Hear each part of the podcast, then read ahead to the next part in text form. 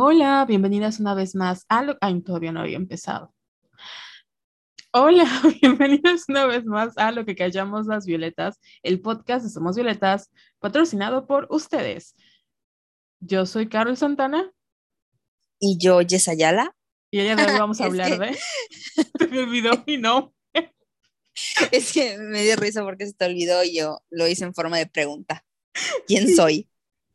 Se me olvidó mi nombre, pero sí, según Jessica, yo soy Carol Santana y el día de hoy vamos a hablar de los hombres que salen con mujeres más jóvenes e incluso con menores de edad. Así es. Como ustedes saben, nosotras no somos nadie para juzgar, pero el día de hoy, caso cerrado, vamos a juzgar todo. Ay, siempre terminamos juzgando, la neta, la neta. Ya para qué mentimos. Somos, como, como diría Daniela Rodríguez, amanecemos bien juzgoncitas. Sí. Y, pero antes, obviamente, vamos a hablar sobre las noticias de la semana. Tin, tin, tin, tin. Jessica. Y, ajá. Es decir, por 50 pesos. ¿Qué sucedió en la semana?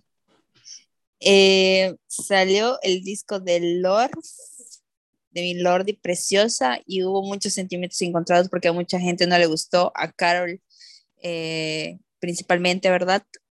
No lo he escuchado, amistades. ¿Qué? Sí, yo vi que dijiste que no te gustó o hablabas de un sencillo. En general, de los últimos tres sencillos, ninguno me gustó. Y por eso no me dieron ganas de escucharlo. O sea, he escuchado cosas buenas. Eh, creo que es un bueno, platícame primero y luego hablamos de mi, punto de vista. A mí sí me gustó, pero porque sabes qué hago cuando sale un, disco. Eh, mientras estoy trabajando, lo escucho así una y otra vez. Entonces, obviamente llega un punto en el que me empieza a gustar. Pero en general sí lo sentí como que bonito. Creo que la descripción de...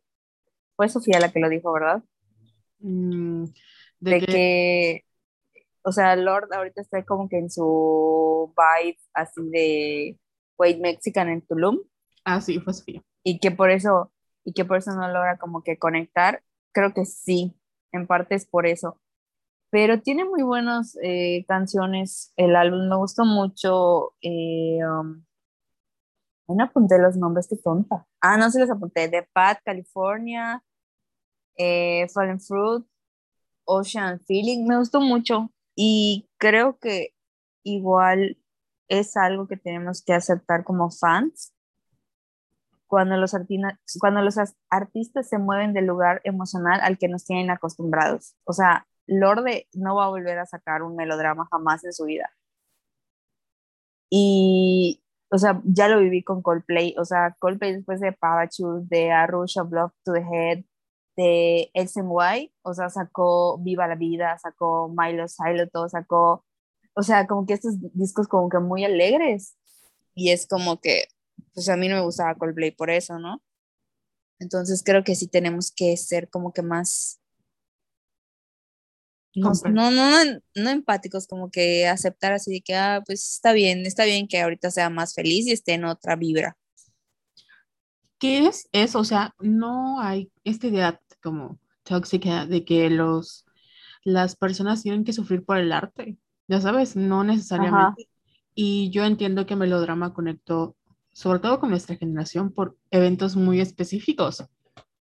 Em, y pues Lord de alguna, Lord de alguna u otra manera se convirtió como en esa voz alternativa, que ya no era tan alternativa de eh, como añorar o sea, estás viviendo el momento, pero añoras algo que sabes que no, o sea, que vas a perder. Así como lo estás disfrutando, lo estás perdiendo, ¿no?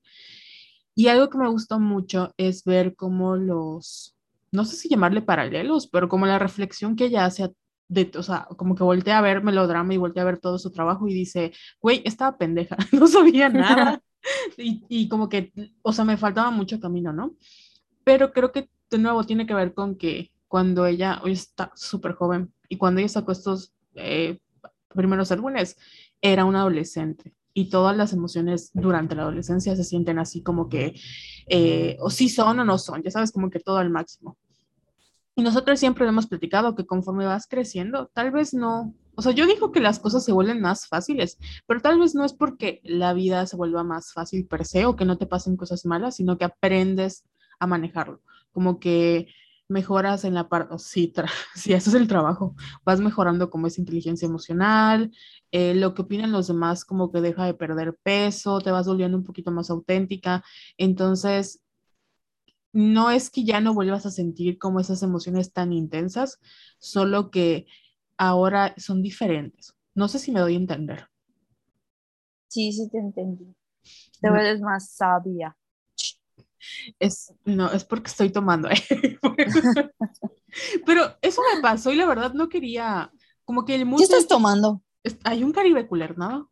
Nada del otro mundo. ¿Por qué no me dice? Porque yo me compré algo. Yo estoy tomando agüita toda sana. Ay, perdón. Según yo, te dije que. Ah, bueno, es cierto, te dije que el viernes me iba a emborrachar. Perdóname. Es que siento que estoy entrando a mi etapa de alcoholismo. Pero no alcoholismo así de, de enfermedad, sino alcoholismo de quiero ser alcohólica como estética. Oye, ¿sabes qué? Deberíamos hacer un live así tomando. Uh y humillarnos en público. Claro, como, o sea, mi vida, como siempre, ¿por qué no? Pero, bueno, era eso, o sea, no, como que el mood de esa semana, aparte como estuvo, bueno, ni estuvo lloviendo tanto, que por cierto, ahorita platicamos de nuestro huracán, pero hubo un día que llovió y dije, no, o sea, hoy necesito, no puedo escuchar a Lord feliz, tengo que escuchar a Taylor Swift llorar en Outworld. Y fue así como un mood de toda la semana no sé, no me siento triste, pero sí me siento así como de, hmm, porque creo que están habiendo muchos cambios en general y no sé, como que me siento terminando la prepa, solo que hace años que terminé la prepa y no tengo nada que terminar, solo así me siento como que, como que en la escena final de mi película. No me voy a matar, no se preocupen. y todo así, Carol, ¿estás bien? O sea, si Diosito me mata, pues, ay, no voy a tocar madera. Este, no, no lo manifiesto. Lo, no, no, no lo quiero poner en el universo, pero eh, si eso pasa, no es, no es por mi culpa. No, se siente bien extraño. Pero creo que es la vibe general de mucha gente. No sé si es como, ajá, como cuando acaba una película y dices, ay, qué bonito final, y ya se acaba. Tal vez es el final de temporada y inicia otra, no sabemos. Ay, y yo. Toda depresiva. Pero bueno, voy a... Estaba preocupada. No, no, no. Es que es, es lo extraño como de, como de esta nostalgia. De hecho, hice una reflexión en el, en el Telegram que también les quería compartir por acá. Porque has probado el Vieneta. Sí, deliciosa. Mm, bueno, así, hace, poquito, es que hace poquito regresó y para mí ese era como el epítome de estatus social, ¿no? Si comprabas bieneta es porque tenías dinero. Y creo que una vez lo probé, cuando mucho dos. Entonces, esta vez dije, guay, ¿por qué no? O sea, estoy en una buena etapa en mi vida, voy a darme un lujito que es un bieneta. O sea, hay gente que se compra un coche, yo me compro un bieneta. Y según yo, iba a ser como una experiencia como en el pasado, así muy no sé, era lo máximo. Pero lo probé y fue así como de, mm, no sé si esto sea lo mejor que he probado en mi vida, ya sabes. Entonces, como que me dejó esa, ese saborcito de a veces cuando romantizamos mucho el pasado y porque creemos que estamos que eran tiempos mejores y vemos como nuestras fotos de que ay estaba más delgada o estaba más bonita pero no recordamos los miserables que éramos en esas épocas ya sabes. O sea Tal vez sí eres más delgada, pero igual estabas súper miserable y ahorita hoy en día, si bien no, entre comillas, no te sientes en tu peso ideal o lo que sea, entre comillas, porque, ajá, lo mismo vas a decir dentro de unos años cuando vas a ver tus fotos hoy en día, eh, pero estás más plena y estás más feliz, ¿no? Y creo que lo, lo retomo con esto del orden, creo que muchas veces eh, nosotros nos seguimos aferrando a ese pasado porque, no sé, lo romantizamos y no, y no recordamos que en algún momento no la estábamos pasando tan bien en ese, en ese lugar, ya sabes. Y sí le agradecemos todo lo que nos trajo y lo que nos hizo crecer, pero ya estamos en otro punto en nuestra vida y creo que Lord ya está en otro punto en su vida y se ve muy feliz, muy feliz. Sí, yo amo como que todas las presentaciones que ha tenido y que el color amarillo sea así como que su estandarte, me encanta. Y también creo que en que habla sobre romantizar el pasado, igual hay una parte de nosotros que siempre va a tener miedo de seguir adelante, sobre todo si perdemos personas o, o hábitos o incluso rutinas. O sea, todo lo nuevo siempre nos va a asustar. Entonces, por eso siempre tendemos como que a añorar, así de que, ay, pues antes estaba mejor, cuando en realidad no era así. Sí, y como que te aferras a, a no dejar ir, ya sabes, como que prefieres aferrarte a algo que ya ni te sirve para el propósito o ya terminó lo que sea, y es ese, esa resistencia, como diría nuestra senseinia, a no dejar ir las cosas que ya no te sirven. Así es. Qué intensa sería de hoy. Sí, empezamos muy heavy, ni hemos empezado esto del tema. Pero Bueno, bueno, que tú mencionaste el, el huracán, ¿cómo nos fue con el huracán? ¿Cómo se llamaba? Grace. Grace. Amazing Grace. ¿Cómo te fue con Grace? Pues afortunadamente no hubo mucha lluvia como el año pasado con, con. Cristóbal y todas las tormentas tropicales que sufrimos. Este fue un huracán de categoría 1. Creo que cuando llegó a tierra esto es, se degradó a tormenta tropical. No hubo mucha lluvia, pero sí hubo un chingo de viento. Y lo raro, o sea, no sé, no sé qué pasó, pero si te diste cuenta, casi todo Mérida se quedó sin luz. Sí. O sea, porque tengo así primos, así que viven así en Ciudad Industrial, pensiones, en el centro. Desde muy tempranito, antes de que empezaran los vientos fuertes, se quedaron sin luz. Y yo me quedé sin luz desde las 2 de la tarde y regresé como a las 2 de la mañana. Y solo porque cargué mi batería externa y descargué un chingo de capítulos de Dexter, si no me lo hubiera pelado, así horrible. Hasta mis perritos estaban así de que, porque obvio no podían salir, estaban así todos ansiosos, así de, "Ay". y es horrible, güey, lo mucho que dependemos de la tecnología, así no, no me soporté ese día. Sí, y sabes qué es lo, lo peor es que nosotras, pues afortunadamente un día cuando mucho, o sea, regresó la luz, pero había gente que tardaron, o sea, hasta el martes de esta semana no tenía luz, ni porque, agua. Y ni agua, porque el viento fue tan fuerte.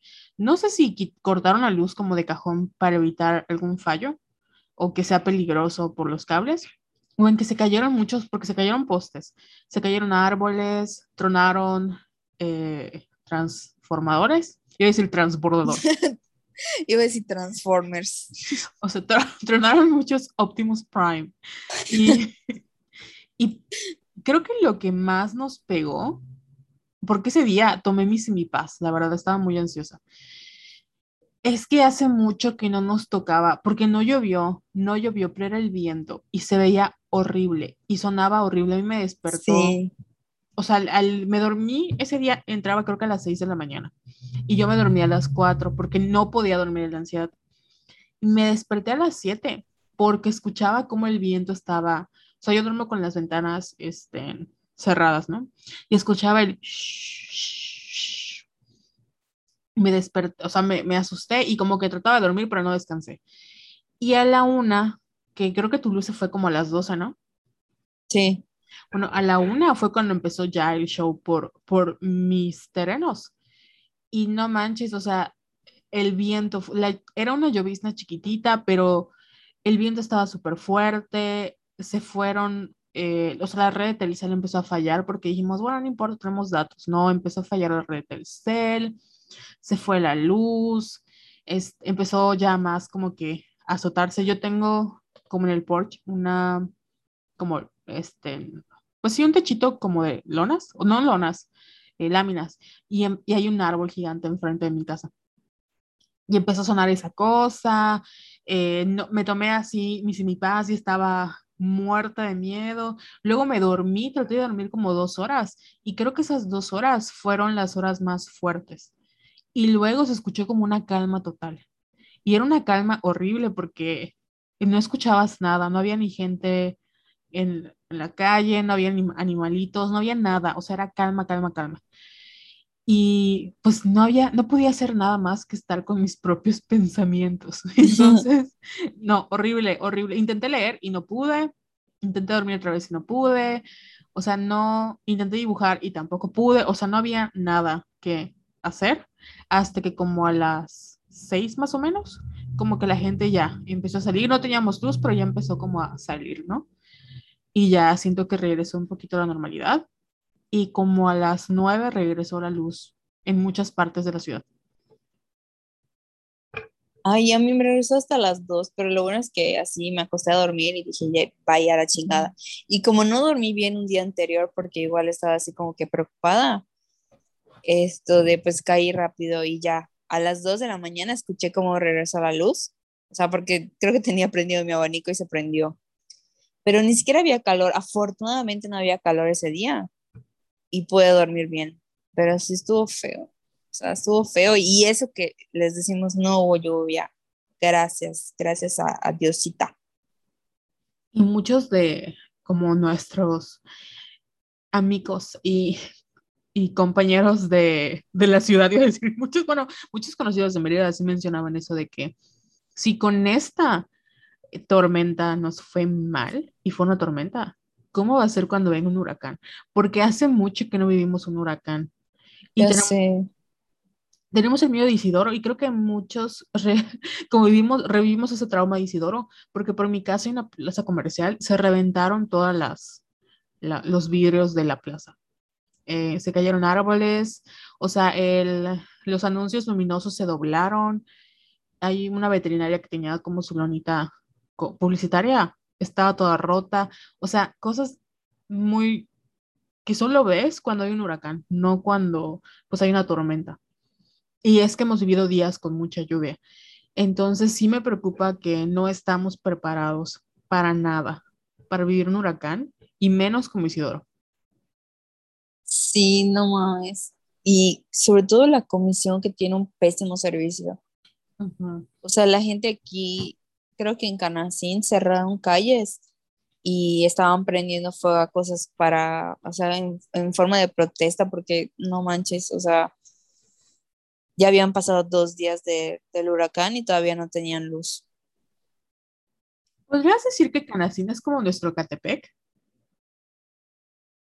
No, no tan, no llega, ajá, no, no, creo. No llega la violencia. Y ahorita todos los de, ahorita las, nuestras fans de Catepec, así de, ¿qué les pasa? No, Discriminadoras. o sea, trato de, como por contexto, porque siempre que hablamos de Canacín, es como, no, es que los héroes es tierra de nadie, que es donde ni Mérida ni Canacín quiere hacerse cargo, pero Canacín sí es como muy aparte de Mérida. Y sí vi que, o sea, ahí se cayeron un montón de árboles y creo que ni siquiera cuando ya toda la ciudad tenía luz, ellos seguían sin tener luz. Y sí estuvo cabrón porque como no es parte de Mérida, es como de, ah, Canacín, pero es, o sea, la ciudad. Entonces, pues entiendo, entiendo por qué quemaron cosas. Sí, pero bueno, esperemos que no, que no llegue ningún otro. Sí, solo cuando cae así una lluvecita X se va la luz, imagínate. Y es que ahorita ya, ya se formó otro, según.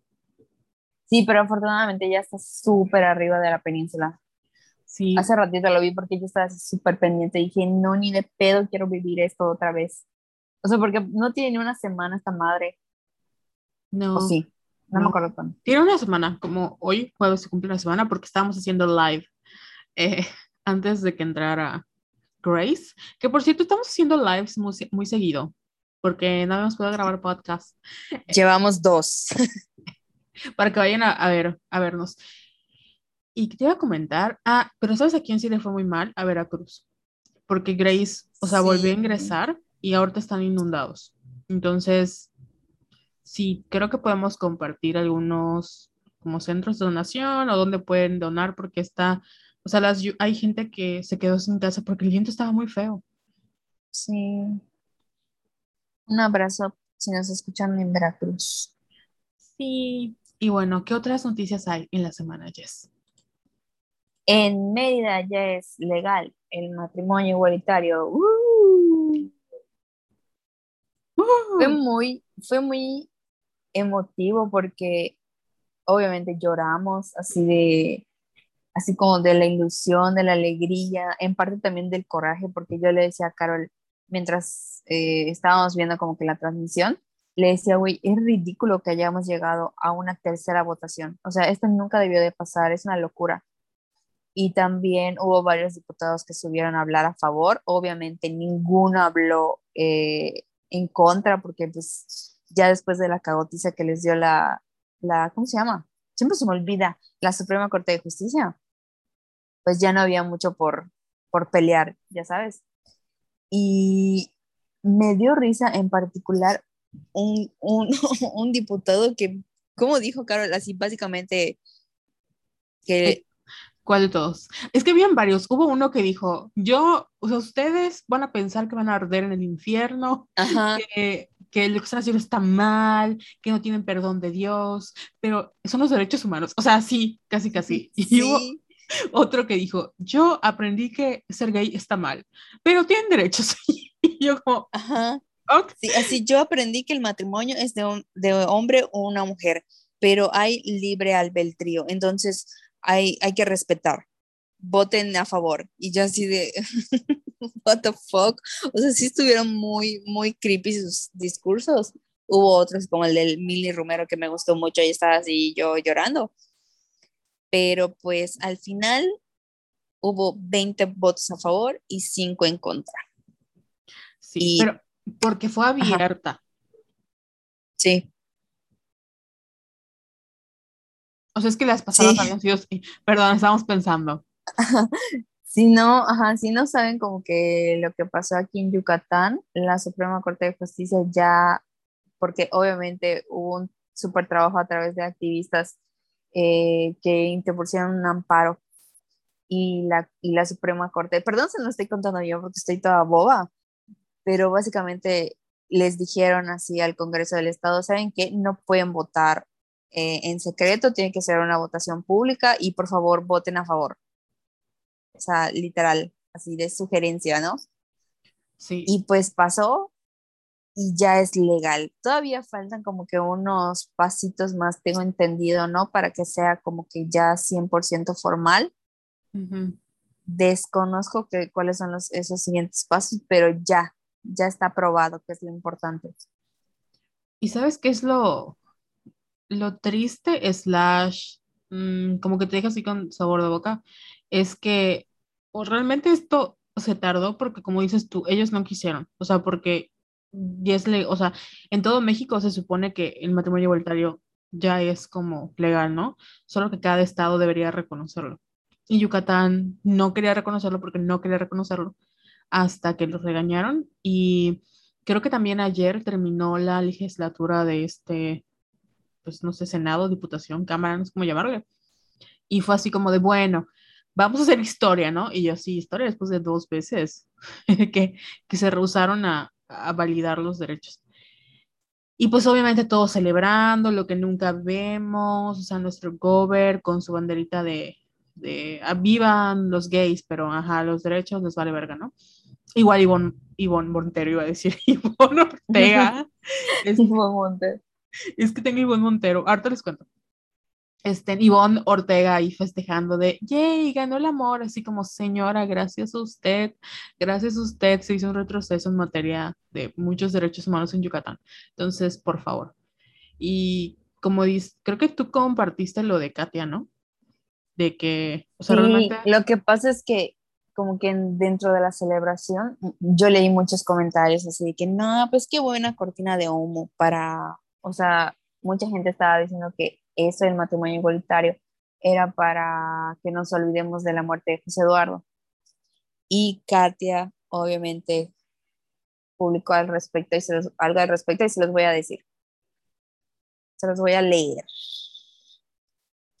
No iba a decir nada, pero sigo esperando que el milagro de la prudencia me llegue en esta vida. Amiga, no puedes ser prudente porque eres Sagitario. Se está compartiendo muchísimo la narrativa de que la aprobación del matrimonio igualitario es un circo para olvidarnos de José Eduardo, pero la lucha por este derecho lleva décadas en el Estado y fueron los colectivos y organizaciones quienes lograron quienes lograron conseguir la presión de la Suprema Corte de Justicia.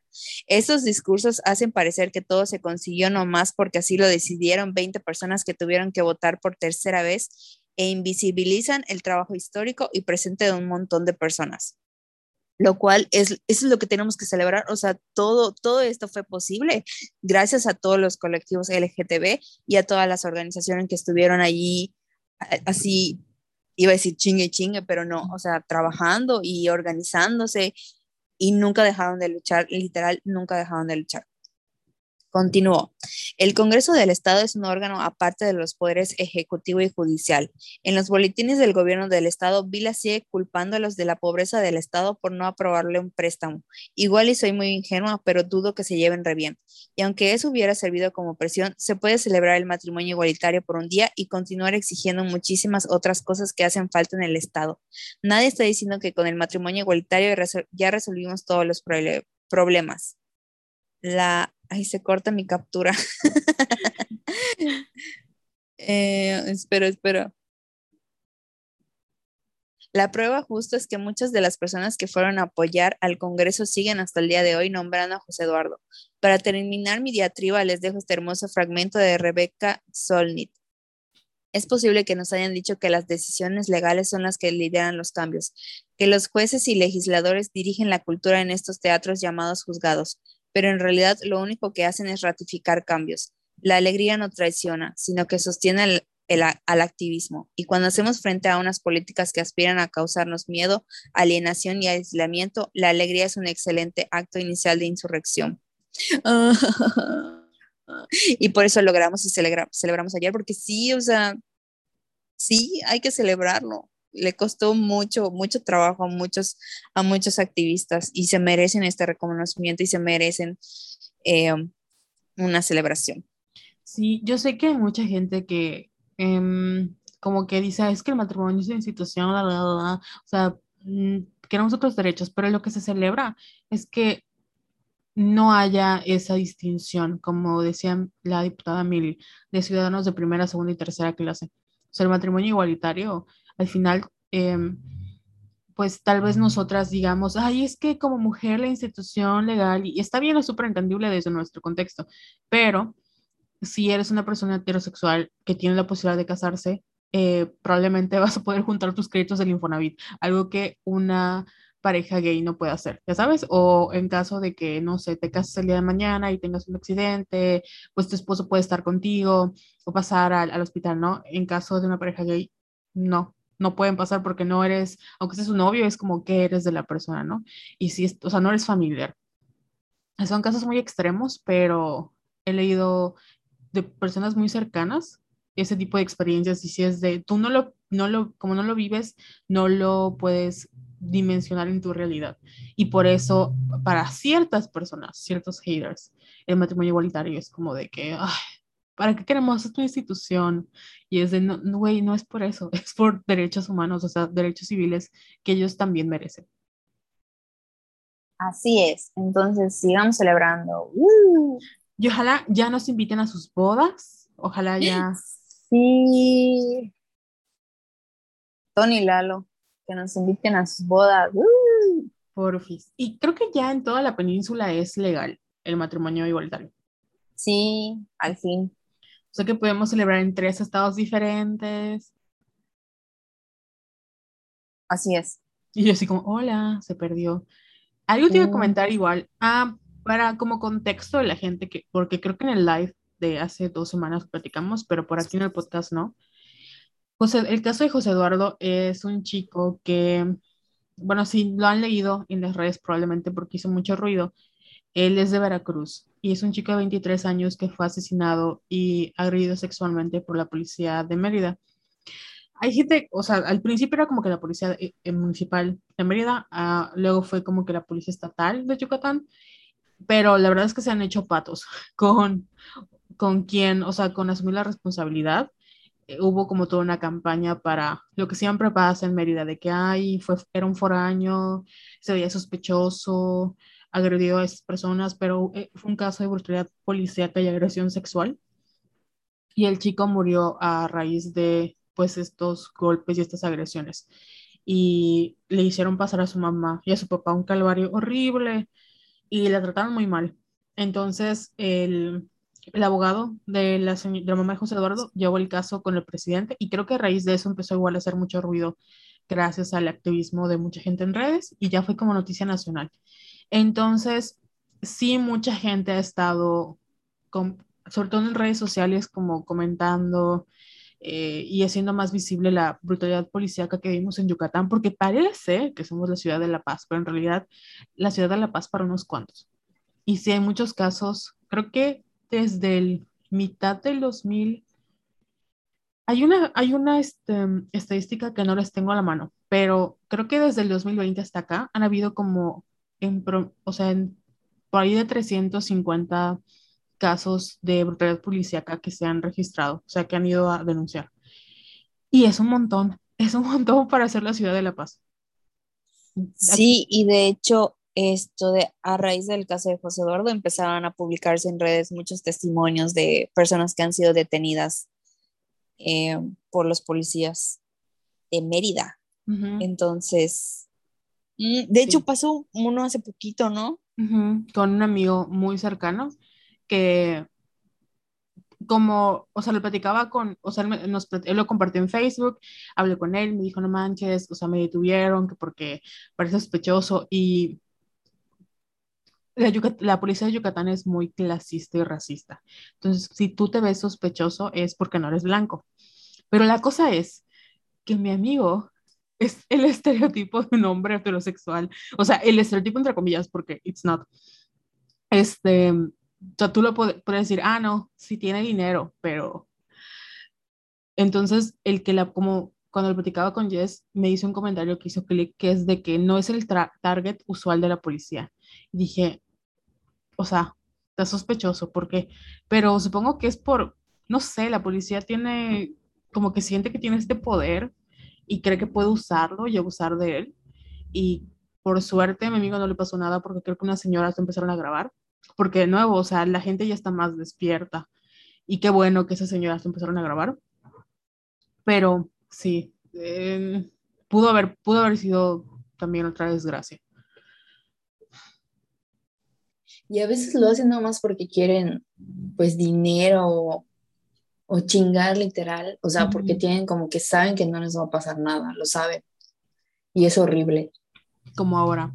Entonces sí es muy, muy, tenga mucho cuidado. Si es bien, no sé, me deja con un mala, con una muy mala experiencia. Y creo que como no hemos podido salir en pandemia, tampoco hemos tenido tiempo como de experimentar de nuevo lo que es salir, ya sabes, porque creo que si estuviéramos saliendo en estos momentos, ni de loca, ni de loca, cuando veo una patrulla me voy a sentir más segura.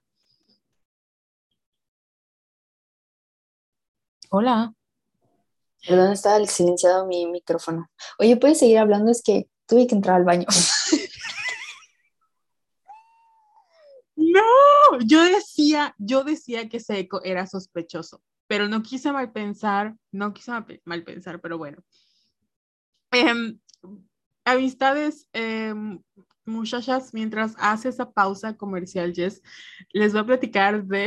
Ya, ya estoy, es que, ¿sabes qué? Me estoy yo wishando horrible y dije, no, no voy a cortar la grabación, ni te voy a avisar, porque me vas a decir, no, lo paramos, mejor no, no, no, entré rapidito y ya está. Porque soy, soy muy wishona, perdón. ¿Sí se escuchó mucho el eco? Mm, o sea, sí, pero no. Yo no, si no lo decías, no. Y el fondo. No sé si fueron, no sé quién dijo, no sé si esto sea normal en otros lugares, pero en Yucatán, o sea, si te tienes ganas de ir al baño, como que tienes que avisar ya sabes, o sea, como que estamos platicando, digo, tengo que wishar y voy al baño, como que te aviso que tengo que hacerlo. Y creo que es un shock cultural, por eso. Oye, qué buena pregunta, vamos a lanzarlo en el Twitter, así de que ustedes avisan en su ciudad que van a wishar o es algo de, de Yucatán. Porque sí es muy común de que, ay, me estoy wishando, ahorita vengo, ¿no? O sea. Sí, es muy, muy típico, o sea, sí. Wish es pipí en en maya, no sé. no sé, en yucateco, en yucateco. Entonces, gushando es como te estás haciendo pipí, ya sabes. Sí. Eh, buena, ay, no tengo ni idea si Wish es pipí en maya, pero bueno, nunca lo sabremos. Otra, otro, otro caso sin resolver. Bueno, ya cambiando de tema, ¿qué otra cosa pasó en la semana, Jess? Que podamos decir, no manches. Creo que solo eso tengo apuntado en el guion. No sé si tú tienes otra cosa. Claro que sí. Ayer, o bueno, ayer o antier, em, el caso del el video que se hizo viral por cierto influencer, que no vamos a mencionar, donde... Ay, nada más me lo, me, me acabo de acordar y ya me emputé. Así me, me emputé al instante. Ustedes saben quién es este, el enemigo público de este podcast. Bueno, esta persona eh, compartió un TikTok, pero yo no me sabía este contexto. El- la cosa es que este influencer, y ustedes saben quién es, eh, que tiene un pulso muy famoso de cierta república, tiene, hizo, compartió un TikTok diciendo así como de que tranquiles, estamos cheleando, ¿no? Burlándose del lenguaje inclusivo. Y el TikTok es el momento exacto en el que está una persona diciendo, o sea, obviamente se ve que está como molesto, no, una persona que está moleste, enojada, enojada, voy a editar esta parte. Se ve una persona que está furiosa o está eh, alterada porque no están respetando sus pronombres. Entonces, esta persona dice que no soy tu compañera, que soy tu compañera, pero está moleste. Y este influencer se burla así como, ay, tranquilo, estamos cheleando.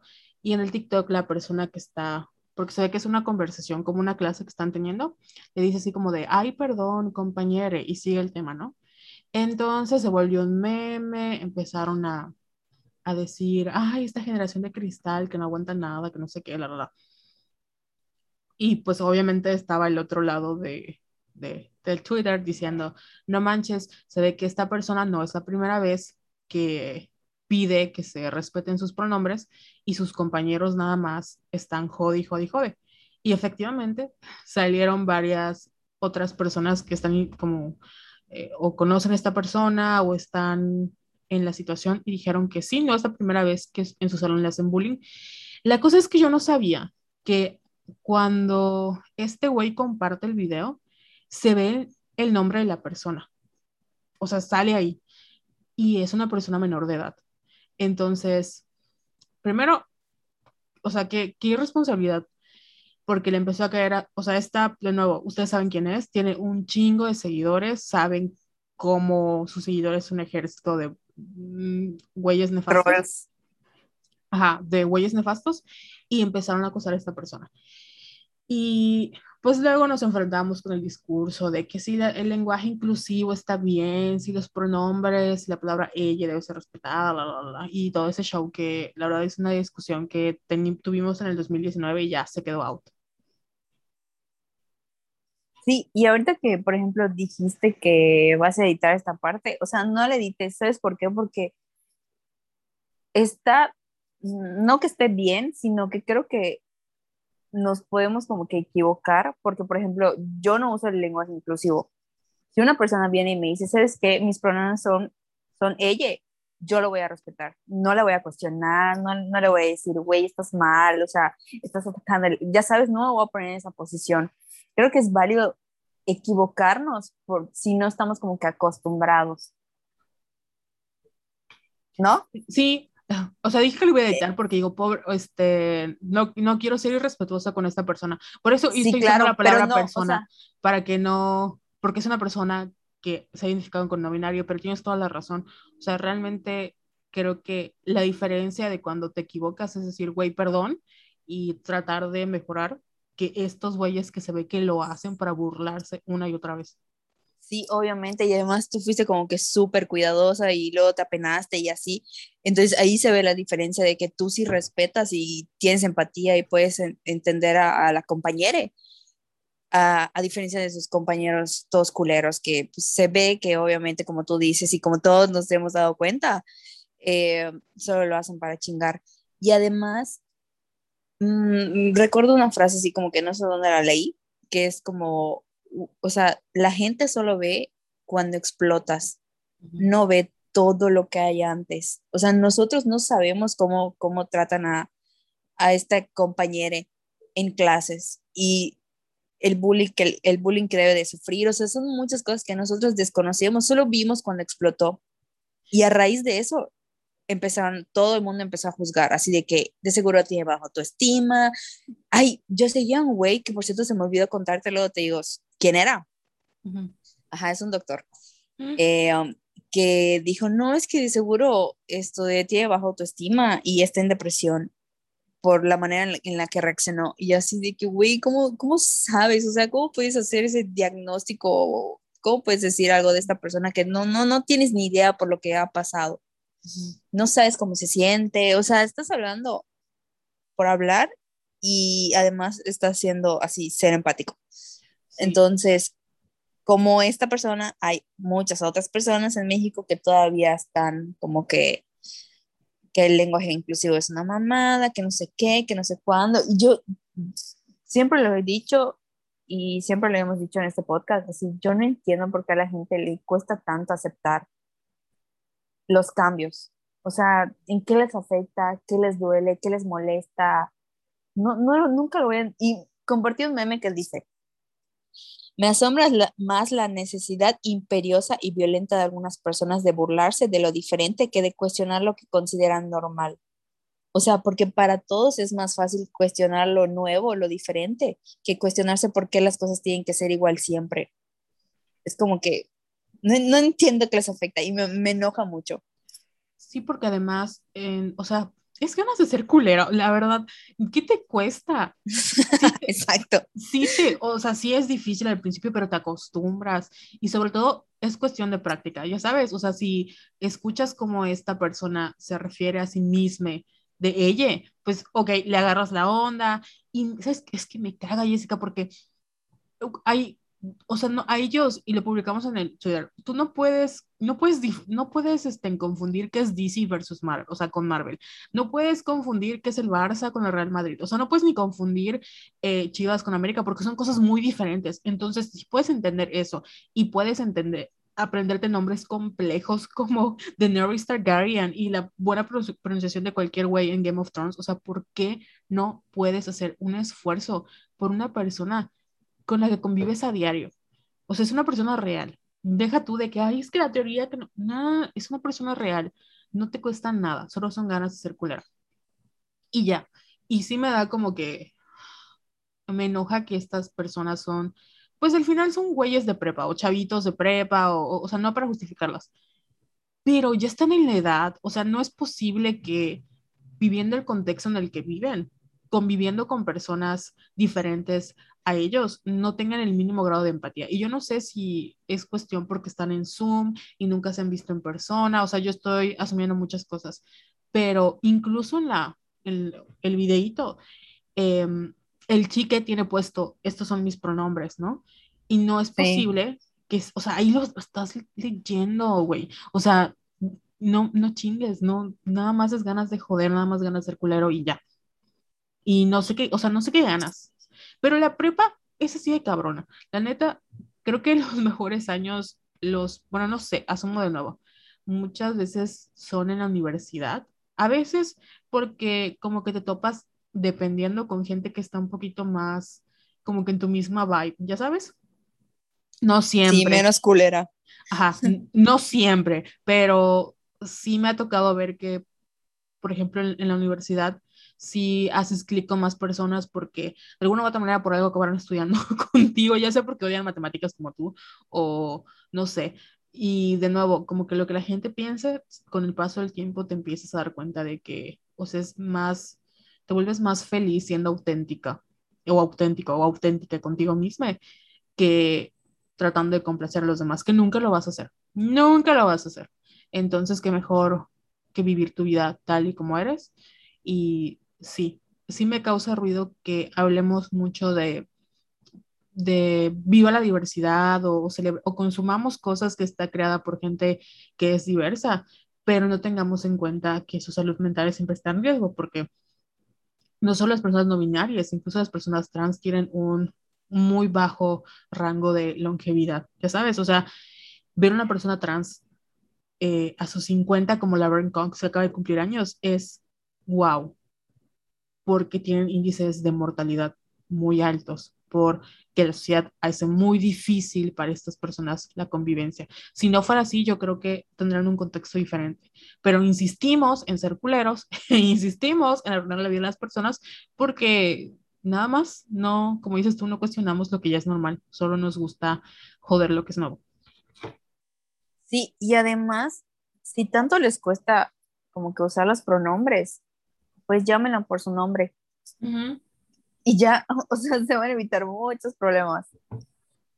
Y dejen de quejarse, o sea, yo no entiendo por qué se quejan, me cagan, me cagan. Y más este estúpido influencer que, hoy es más, yo, yo ni me enteré porque lo tengo súper silenciado.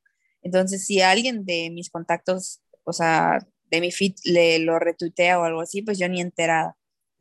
Pero lo borró. Sí, pero creo ah, que lo borró. Esto, esto que te iba a decir era el contexto. Em, porque un día anterior, se supo, él hizo su programa, que tiene un programa en la radio, e invitó, no sé si son sus invitados normales, si son sus cuates, si hacen el programa con él, no sé, pero hablaron de las vacunas, ¿no? Y, y, compartieron información falsa de las vacunas. Yo no sé cuál es la información, no lo voy a decir porque no me acuerdo, pero hasta un doctor salió a, como desmentirlo y a decirle, güey, no mames, o sea, estás viendo que el índice de vacunación en México es muy bajo, que estamos tratando de convencer a las personas de que se vaya a vacunar, por favor, que todas las vacunas funcionan, que, que es cierto, todas las vacunas funcionan. Eh, o sea, estás viendo que tenemos un problema porque la gente está piqui con las vacunas y no podemos estar piqui porque la, o sea, el coronavirus nos sigue pegando y hay gente muriendo y tú compartes información que ni siquiera es correcta, ¿no? Y alientas a la desinformación. Entonces, dicen las personas que para evitar como, como este, eh, para hacer una cortina de humo, pues compartió este video sabiendo qué es lo que iba a provocar. Y de verdad es que es un personaje muy extraño porque te digo, se vende como una persona de izquierda, como progre, pero al mismo tiempo es todo lo contrario. Y sí estaba leyendo algunos tweets que dicen, no, es que en la vida real él no es así, y yo, suspicious. Sí, sí lo leí, leí, porque a raíz de lo que pasó en estos días con esta persona fea, esto de, con este influencer horrible, es que, güey, es muy nefasto, yo no sé qué, no sé qué les da risa. O sea, también leí un tweet que decía, en 2013 Chumel Torres se me hacía gracioso y se me hacía así como que revolucionario y lo admiraba. Yo también lo admiraba y ya lo he admitido acá en el podcast. De, hecho, yo lo fui a ver y tengo una foto con él así abrazados. Y, pero güey, maduré, ya sabes, maduré y me convertí cada día mejor o más como persona. Entonces me di cuenta del tipo de güey que es, es muy nefasto, es súper clasista, sus chistes todos rancios de señor blanco, privilegiado, o sea, es una horrible persona, es un personaje muy feo. Sí. Y me llamó la atención que mucha gente tuiteó así de que no es que yo conozco, o sea, me he topado con Chumel y Chumel no es así. Entonces, imagínate, güey, e, eso para mí es más de psicópata. Así de que no eres una horrible persona, pero interpretas a una horrible persona para seguir teniendo la plataforma que has construido.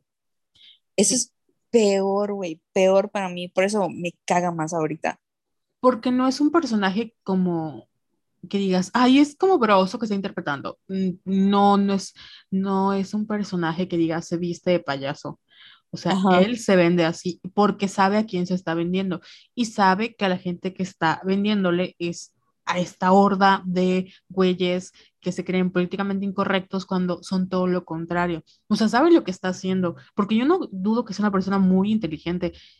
Independientemente de que le falten sus clases de ciencias sociales, yo sé que es una persona muy inteligente, talento, lo que tú quieras, o sea, lo que tú quieras. Entonces, sí es como de, no, o sea, no me vengas con el discurso de que quieres cambiar a país, al país, que es mejor a México, porque no es cierto. O sea, mejor dime, yo quiero hacer dinero y digo, ah, ok, honestidad, eres honesto y ya te entiendo. Pero eso de que quiero cambiar a México y que estamos mejor, y es como, güey, cállate, cállate de verdad. O sea, le haces tanto daño a este país como, pues sí, como toda la hora de influencias a los que criticas porque sigues alimentando una línea que sabes lo que estás, o sea, sabes lo que estás provocando.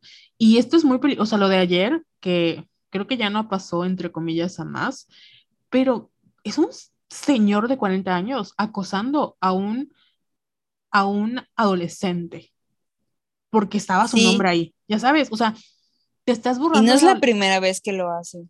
No, No es la primera vez que lo hace. de- o sea, todo fuera de contexto, em, pero, pero eso es lo que se me hace más fuerte. Todavía lo platicamos hace unos episodios atrás de, con el caso de Joss. O sea, no podemos hacer de menos que el, el ciberacoso, o sea, no sabemos las repercusiones que puede tener en la salud mental de esta persona. Y peor aún, compartiste el nombre de un menor de edad. Es muy peligroso porque la gente está loca y no sabes lo que pueden hacer, pero estás vulnerando a una persona que está vulnerada. Entonces, yo no, no entiendo qué, pasó, no entiendo si tiene un equipo de PR, yo no entiendo quién hace esos tweets, yo no entiendo si alguien le dijo, güey, no hagas esto, te vas a meter en un problema. No lo entiendo, pero entendería si la persona lo quiere demandar porque, o sea, estás compartiendo sus datos. Y no solo a él, sino a las personas que también subieron el TikTok, porque no manches, aunque seas un menor de edad, estás compartiendo los datos de una persona que no pidió que compartieran sus datos. Así es. Entonces, Tina Tupito, influencer feo. No queríamos decir su nombre, pero al final lo dijiste. Lo dije. Sí, lo dijiste. Pero bueno, ya saben que es Chumel Torres, si nos caga este güey. No, no, a partir de ahora está prohibido mencionar ese nombre. Sí, es que de verdad. Le no- vamos a decir chu mierda, eh, chu, no sé, pero no. Influencer el. Ajá, no sé. innombrable. Es que verdad es el enemigo público de este podcast. por No, ni siquiera se merece que le digamos el innombrable. O sea, ese pendejo, ya la chingada. Sí, ya saben de quién hablamos siempre, porque de verdad nos queda muy mal y no, no porque, de nuevo, porque sabe lo que hace. Y ya es, es un señor, o sea, güey, no, Es no. que es una persona fea. O sea, cuando digo persona fea, no es que me esté refiriendo fea físicamente, sino persona fea de, de corazón, Sus de alma, vibras. de sus vibras no nos cuadran. A eso nos referimos cuando decimos personas feas. Así es, es una persona muy cuestionable con vibras cuestionables y no está invitado a los cumpleaños de nuestras hipotéticas hijas. Exacto. Pero muy bien, pasamos, creo que ya ha sido todos los temas de la semana, creo que no tengo nada que contar. Bueno, eso fue todo. Adiós.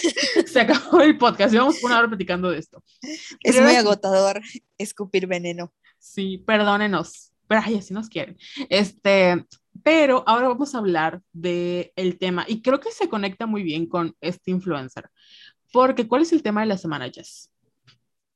Eh, los hombres que salen con mujeres más chicas que ellos Ujú. e incluso con menores de edad.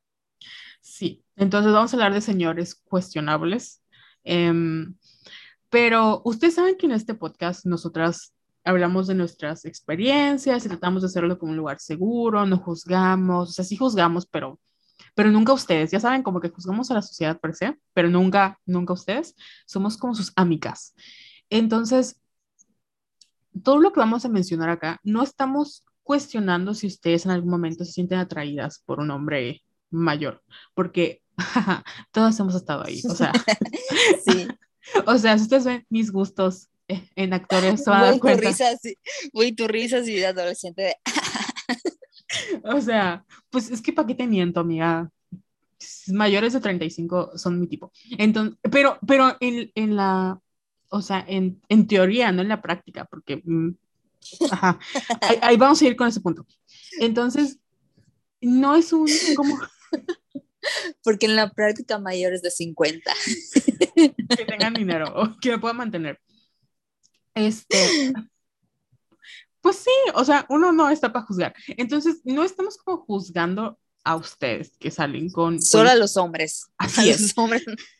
Solo juzgamos a los hombres porque ellos no merecen derechos. Entonces, el día de hoy estamos construyendo un caso en contra de por qué hay que quitarle los derechos a los señores que salen con mujeres mucho más chicas y porque hay, hay evidencia científica detrás de eso y no es lo que ustedes creen. Entonces, Jess, cuéntame, ¿cómo surgió este tema?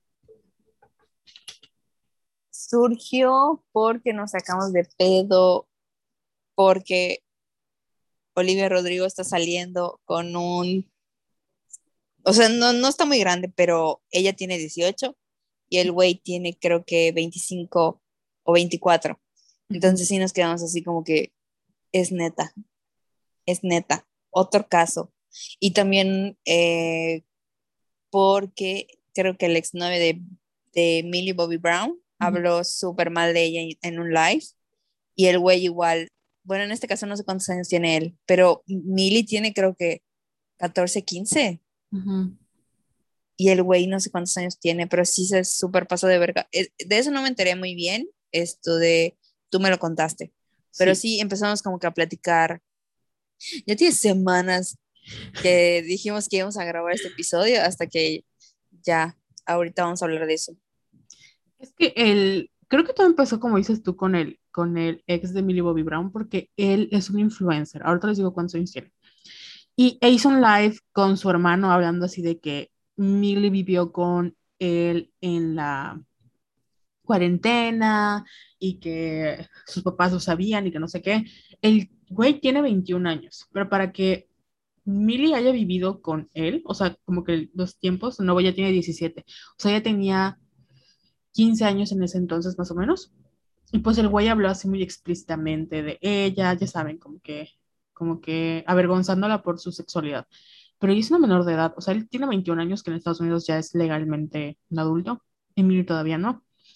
Y en el caso de Emily, si ustedes recuerdan cuando salió Stranger Things, como que ella se volvió el boom, ¿no? Y mucha gente, de hecho, muy extrañamente le empezaron a enlistar como una de las mujeres más sexys cuando tenía como 14 años, 13 años, o sea, un asco.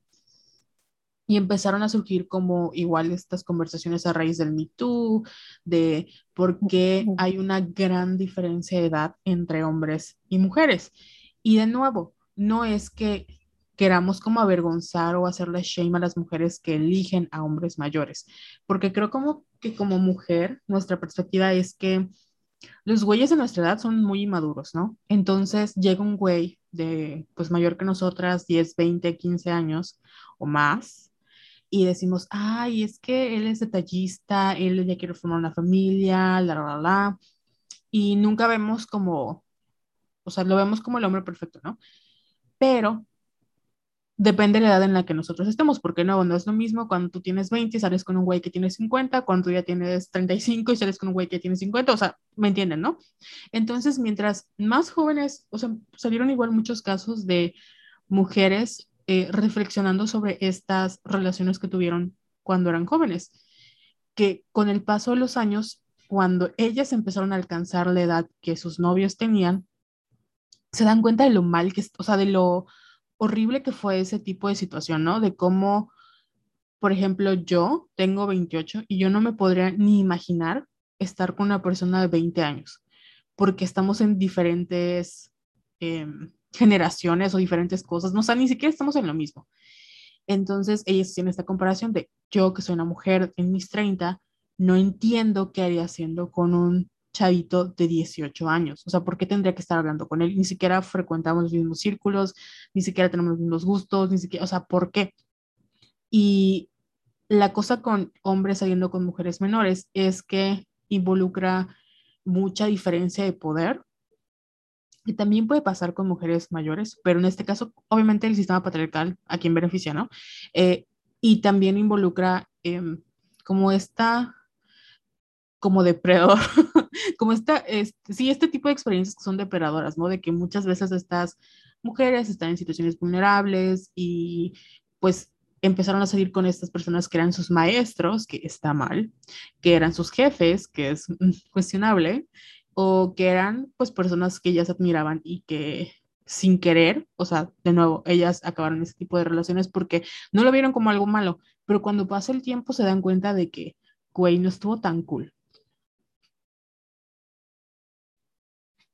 creo que ya es silencio.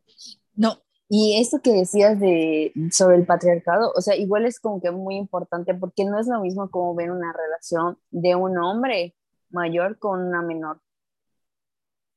O sea, siempre lo van a juzgar, juzgar de manera diferente porque, por ejemplo, los hombres eh, mayores que tienen pareja muchos más jóvenes son vistos como que de manera positiva.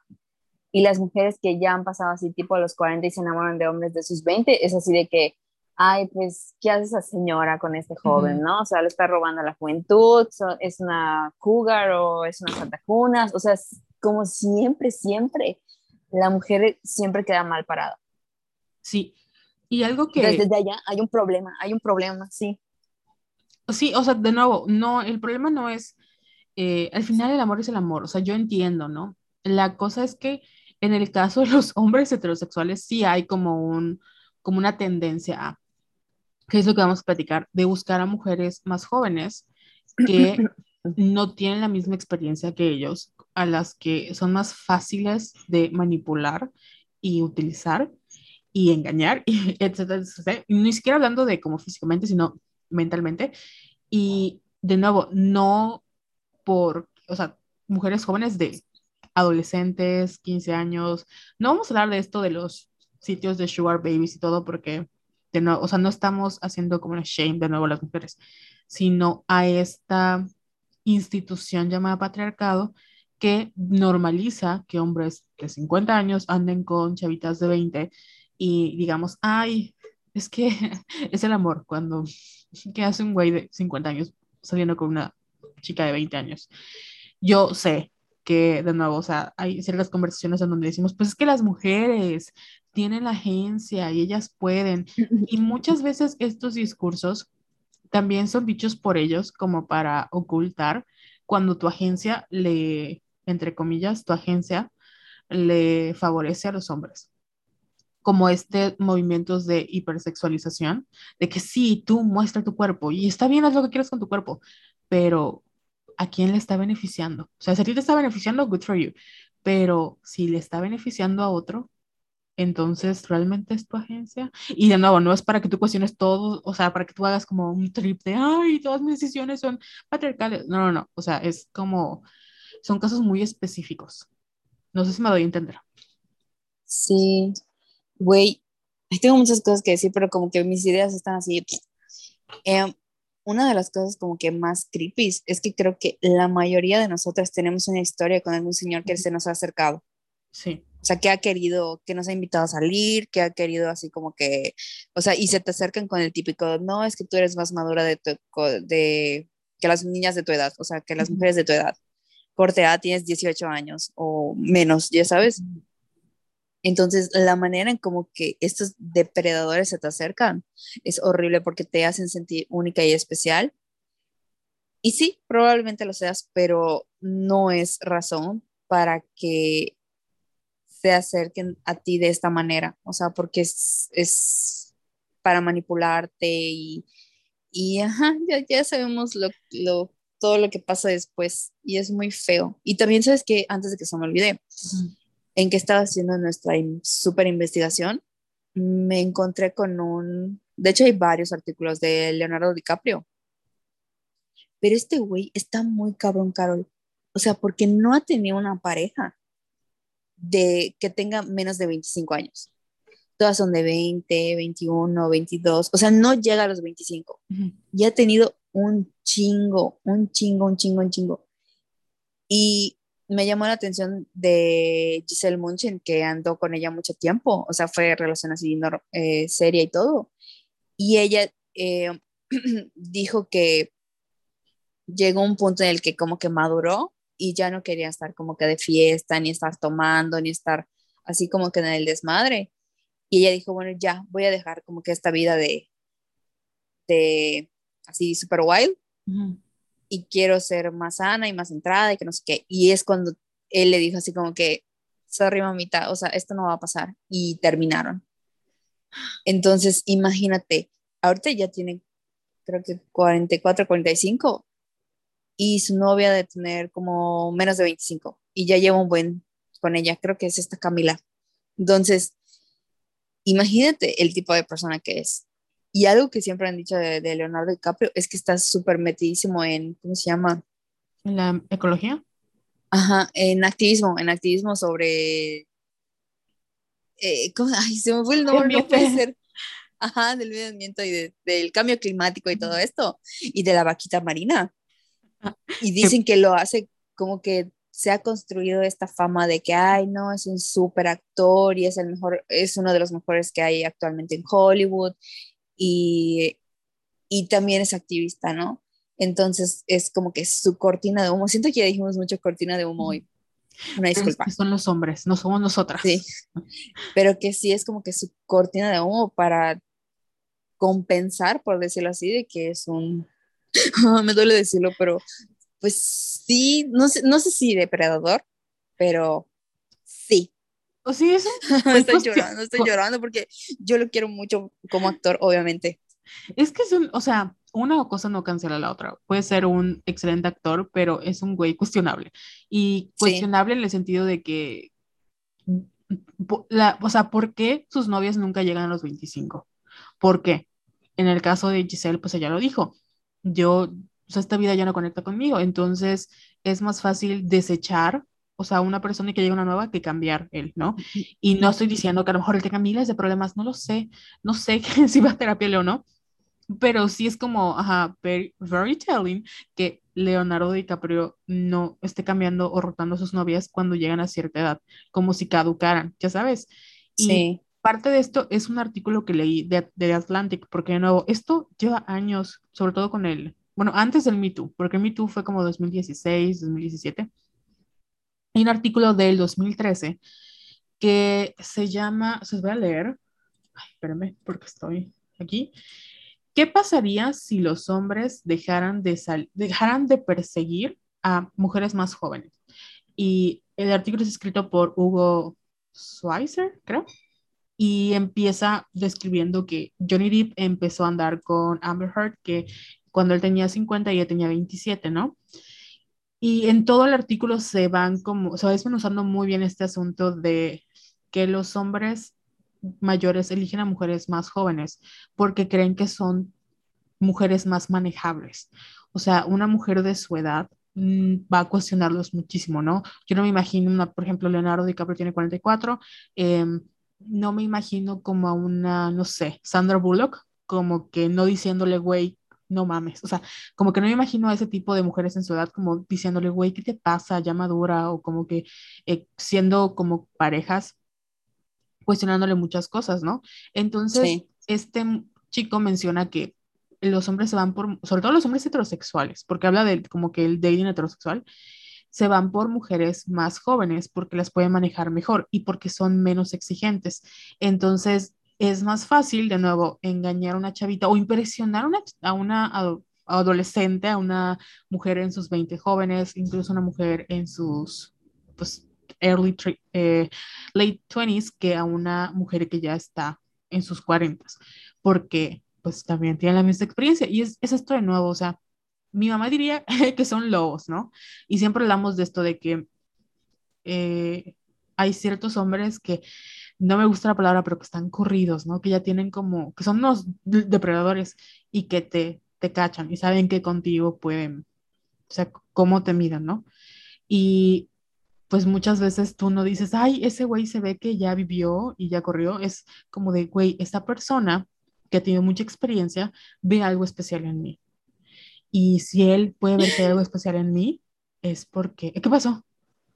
nada, no, estuvo súper buena la frase, sí, O, o sea, ¿sabes? O sea, ve que hay algo especial en mí, es porque yo soy especial, y no porque no seas especial, pero la manera en la que utilizan la validación masculina, que es esto, o sea, la validación masculina es como una droga, amigas, y no es, o sea, es muy difícil que tratemos de quitarla porque es la manera en la que nos programaron. O sea, cuando recibes validación masculina es como de, "Ah, ¿acaso soy mejor que todas las chicas, que todas las demás? Ya sabes, o sea, aunque tú no quieras hacerlo, o sea, como que ese boost de yo soy mejor que todas porque un hombre como Leonardo DiCaprio me escogió. Ya sabes, o sea, y, y por ejemplo, en Twilight, ¿qué nos gustaba de, de que lo predicamos en el live?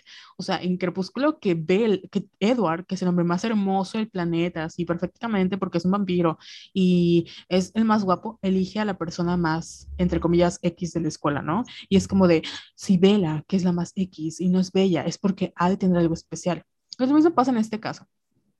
O sea, hay, hay güeyes que, te digo, o sea, no neces por eso son, siento que son situaciones donde tú estás vulnerable, porque la edad tampoco como que tiene mucho que ver con la vulnerabilidad. Por ejemplo, una persona que no ha tenido muchas experiencias en el, en salir con hombres, si llega un güey mayor y dice, ay, esta, esta morrita la puedo convencer, pues vas a caer. Y no es tu culpa, aunque tú estés súper preparada y esté, o sea, no es tu culpa porque no depende de ti.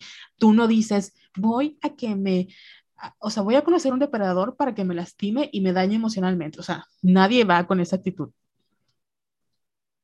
Güey, qué fuerte, porque sí fui. es que tal cual, tal cual te sientes así súper especial, porque mi segundo novio, yo tenía 16 y él tenía 23. Entonces ya se imaginarán el nivel de manipulación que viví. Y de hecho me acuerdo que me mostraba fotos de su ex y me decía, no es que se llamaba Elena. Estoy, por eso odiaba la canción de My Chemical Romance porque me recordaba a ella, así toda creepy. Eh, mira cómo se viste, mira cómo se viste y mira, ella hacía esto y que no sé qué. Entonces, como que siempre yo tenía que ser mejor que la ex, ya sabes. Entonces era horrible, güey, el, el, grado de manipulación y yo toda, o sea, ahora entiendo que no fue mi culpa, pero sí entiendo, por ejemplo, a mi mamá que le cagaba ese güey y que me ponía muchas trabas para verlo, ahora entiendo por qué. Sí, y es que a todos les pasa, mira Taylor Swift, eh, cuando empezó a andar con John Mayer, que le hace esta canción de Dear John, o sea, todo el mundo le dijo a su mamá, este güey, a mí, o sea, ¿cómo te digo que es, es, está mal? Porque ella tenía 19 y él ya era como un señor en sus 30, 20, 20, late 20s, early 30s, ¿no? O sea, está como que en sus 30. Entonces, tú que ya lo viviste y tú que ya los conoces, es como de, o sea, ¿cómo te explico? Que no es que esté mal, porque igual cuando estás en esa edad, pues no le haces a tus papás, como que tú crees, y no es porque tú no sepas, pero de nuevo, como, como no lo has experimentado, piensas que va a ser diferente en tu caso, ya sabes porque sabes más. Y no te das cuenta de que te lo están diciendo porque también ya nos pasó. Y yo cuando veo, o sea, ahorita que tengo amigas que están como en sus 23, 22 y empiezan a salir o hablan con chicos en sus 30, yo les digo, güey, ¿qué hace un güey de 30 años hablando con una persona de 22 años? O sea, no está mal, si te gusta, tú date y todo, pero ten en cuenta que es cuestionable, o sea, ¿por qué elige a una persona de 22 años, a un güey que está, que probablemente está trabajando todo el día, que no tiene nada que hacer, que, y muchas veces cuando esas relaciones se dan, se, ellas solo se dan cuenta de la falta de responsabilidad afectiva, y yo no estoy diciendo, no, que si tu novio tiene, te lleva 10 años, no va a funcionar, no, o sea, supongo que hay casos, o sea, no, es, no te estoy juzgando, es solo esta cultura que normaliza que los hombres puedan perseguir a mujeres más jóvenes sin cuestionar el por qué les están persiguiendo. Y estas mujeres jóvenes no son mujeres de sus 22 años, porque no es lo mismo, como dices tú, tú tenías 16, o sea, 16 años, no la puedes comprar con una persona de 22 años.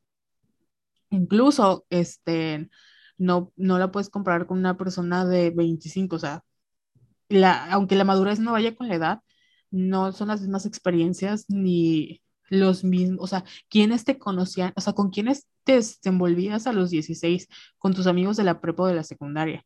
Y si llega un güey de 23 que está saliendo de la universidad y te dice, oye, de todas las mujeres que yo conozco, tú eres la mejor que he visto, la más bonita, la más guau, eres mejor que mi ex que está de mi misma edad y que ya ha vivido una vida, obviamente te vas a sentir, wow, soy súper especial. Y de nuevo, no es porque no lo seas, pero esta persona utiliza ese discurso para envolverte y manipularte y caer en esta red que probablemente él siguió saliendo con menores de edad o con mujeres más jóvenes, porque las mujeres de su edad nada más lo ven así como de, güey, no te soporto. Güey, eres un Chumel Torres, ya sabes. Sí. Y... Y sabes que igual pareciera que no es mucho. Por ejemplo, ahorita que pusiste el ejemplo de de, no sé, una mujer de 22 años con un güey de 30. Tú dirás, ay, como que a primera vista no es tanto, no es tanta la diferencia de edad, pero güey, sí. O sea, porque a los 22 años estarás saliendo eh, de la universidad, estarás buscando trabajo, que en México Mágico, a ver si consigues trabajo apenas saliendo de tu carrera. Y un güey ya en sus 30, 31, pues ya está más o menos estable. Ya estás estable, ya estará recorrido también, o sea, tiene otro grupo de amigos, hasta, hasta de música seguramente escuchará cosas diferentes. Entonces sí, parece que es muy corta como que la brecha, pero no, güey, o sea, sí es, sí es bastante esos años. Sí, y además, no, o sea, no, no, no es como el shame, es el... Me encanta que así ya lo recalgaste como un millón de veces. Es que no, no puedo evitar. Es que no es el shame. es que no puedo evitar que, o sea, cuando hablemos de estos temas, como que nosotras hagamos como esa culpa de, bueno, si yo he salido con hombres de 30, no es que no pueda conocer el amor de mi vida que tenga 30 años, yo tengo 22, o sea, no, pero no es lo mismo conocerlo cuando tienes 22 a cuando tienes 32, ¿ya sabes? Sí, claro. En mi experiencia, eh, de lo que he notado, tener un, un güey de 30 años que está como teniendo, si bien no tiene su vida resuelta, porque pues millennials, que ya tiene más experiencia, eh, pues las mujeres de esa edad con las que tienen más... más experiencia manipulando. obvio, las mujeres de su edad que, o sea, como nosotras, que estamos más cercanas a, esa edad, probablemente no vamos a, a, querer lo que él quiere, porque de nuevo está buscando una mujer que sea menos exigente. Entonces, si viene un güey que me dice, oye, ¿qué te parece si somos novios pero no somos novios? Entonces yo tengo todos los beneficios de una relación, pero no vas a ser mi novia, no te voy a querer, o sea, no te voy a decir que te voy a querer, te voy a usar cuando tú quieras, la, la, la, pero eh, quiero que me cocines, quiero que me laves, quiero que estés disponible. Obviamente yo lo voy a mandar a la verga y le voy a decir, bye, ¿no? Pero una mujer más joven tal vez no lo haga porque va a decir, ay, no, pues sí me interesa porque yo tampoco estoy buscando nada serio. Y está bien, no está mal. Pero de nuevo, o sea, al paso de los años te vas a dar cuenta, si bien lo disfrutaste y tal vez te beneficiaste de esa relación, al final la persona que salió más beneficiada no fuiste tú, fue él. Y por eso creo que muchas, o sea, por eso creo que como ay, sí, mujeres mayores, bueno, como las chicas que están en nuestra edad o que vemos estos güeyes saliendo con chicas más jóvenes, sabemos lo que están haciendo, porque ya nos lo hicieron y porque también sabemos por qué están buscando a chicas más jóvenes. Güey, qué tema más difícil. Sí, es que es muy, muy complejo porque porque sí también, o sea, en todo tipo de situaciones, estamos hablando como el caso heterosexual, pero obviamente las dinámicas en relaciones no heterosexuales son también muy diferentes y hay muchas situaciones de poder. No sé si llegaste a ver Pretty Little Liars. No. Bueno, hay una pareja, este, una de las protagonistas, o la protagonista, porque sí sabes de qué trata, ¿verdad? Ah, alguien se murió y las... No, no sé o sea, en resumidas cuentas es, es una obra campo, pero son cuatro amigas, bueno, eran cinco, pero el caso es que empiezan a ser, acosadas por un ente llamado A, que saben que ellas hicieron algo el verano pasado, ¿no? O hace unos años, y saben sus secretos. Entonces, esta chica eh, tiene, creo que está como 16, 17 años, cuando mucho 17 años, se llama Aria, conoce a un güey en un bar, ¿no? Y como que tienen sus asuntos y luego resulta que el primer día de clases es su maestro. Entonces, sí, y tú, pues es un maestro joven porque se llama Ezra. Es súper joven, pero pues hay una atracción y es como con ir y venir.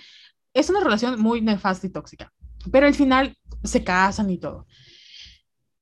De nuevo, Aria se llevará cuando mucho seis años, que si lo ponemos en papel no es mucho, pero es un maestro es un maestro y ella está en la prepa.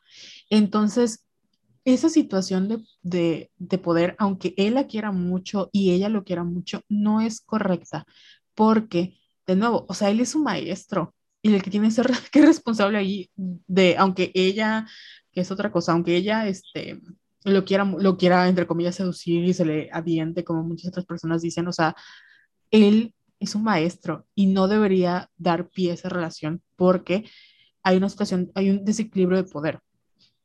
Y no porque él tenga más dinero que ella, sino porque él es un maestro y está, o sea, de nivel autoritario, él tiene como que la batuta en esa relación y no es lo correcto. Entonces, pues hay una romantización y así pasa con muchísimas otras series y películas.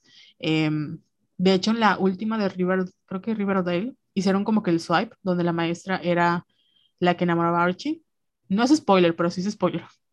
Y mucha gente se alegró cuando como que cuestionaron la cuestionabilidad de esa relación porque está mal. O sea, no es correcto porque es tu maestro y sí es algo creepy. O sea, yo sé que fantaseamos, pero todas hemos estado ahí, amigas, todas, pero mm, no. No te vayas lejos a series y películas, güey, en la Wadi. yo estaba acordándome de eso, porque todas hemos estado ahí, pero no es correcto. O sea, porque sí fantaseas, pero, ay, qué horror. Años después dices, güey, ¿cómo pude? O sea, no estoy diciendo que salí con algún maestro, pero sí lo llegué a pensar, porque hubo la oportunidad, pero afortunadamente no se dio. Y estoy muy agradecida, pero dices, güey, ¿cómo es que tú siendo, supuestamente eres más maduro, esto de, güey, hasta estás poniendo en peligro tu trabajo, o sea, son muchas cosas que estás, a las que nos exponemos los dos, y tú por pensar con el pito, o sea, estás dispuesto a todo. Entonces, sí, son muchas cosas. Resumen del capítulo, los hombres son un asco. Me da risa, porque al final así es como que el resumen de todos nuestros capítulos. Sí, y lo peor es que no cueste, o sea, de verdad, este tema no es nuevo. Hay mujeres hablando de, creo que cuando salió, si no me equivoco, porque uno de los casos más famosos obviamente es el de Woody Allen, que se casó con su hija, que se como 40 años de relación. Este, hubo una señora que salió con él, no recuerdo su nombre, pero ella habló de esta disparidad de edad y sí mencionaba que, o sea, ahora que pasa el tiempo y se da cuenta, dice, yo estaba en una situación muy vulnerable, porque en ese entonces no lo vi como algo malo, porque no me trató mal, porque lo que tú quieras, pero no me puedo imaginar yo haciendo lo mismo, porque sé que no es correcto. Y eso es lo que más como que me da coraje de que, güey, no pensarás que estás haciendo algo malo, o sea, no pensarás que más que malo de que no es ético, sino, bueno, sí, eso mismo, que no es correcto, de, ¿por qué? ¿No te has preguntado por qué las mujeres de tu edad no, no están interesadas en ti? O sea, no es de gratis. Y eso tiene que ver con un artículo también que estaba leyendo de un güey que hacía como una contestación a una carta así de, querida Miss Fulanita.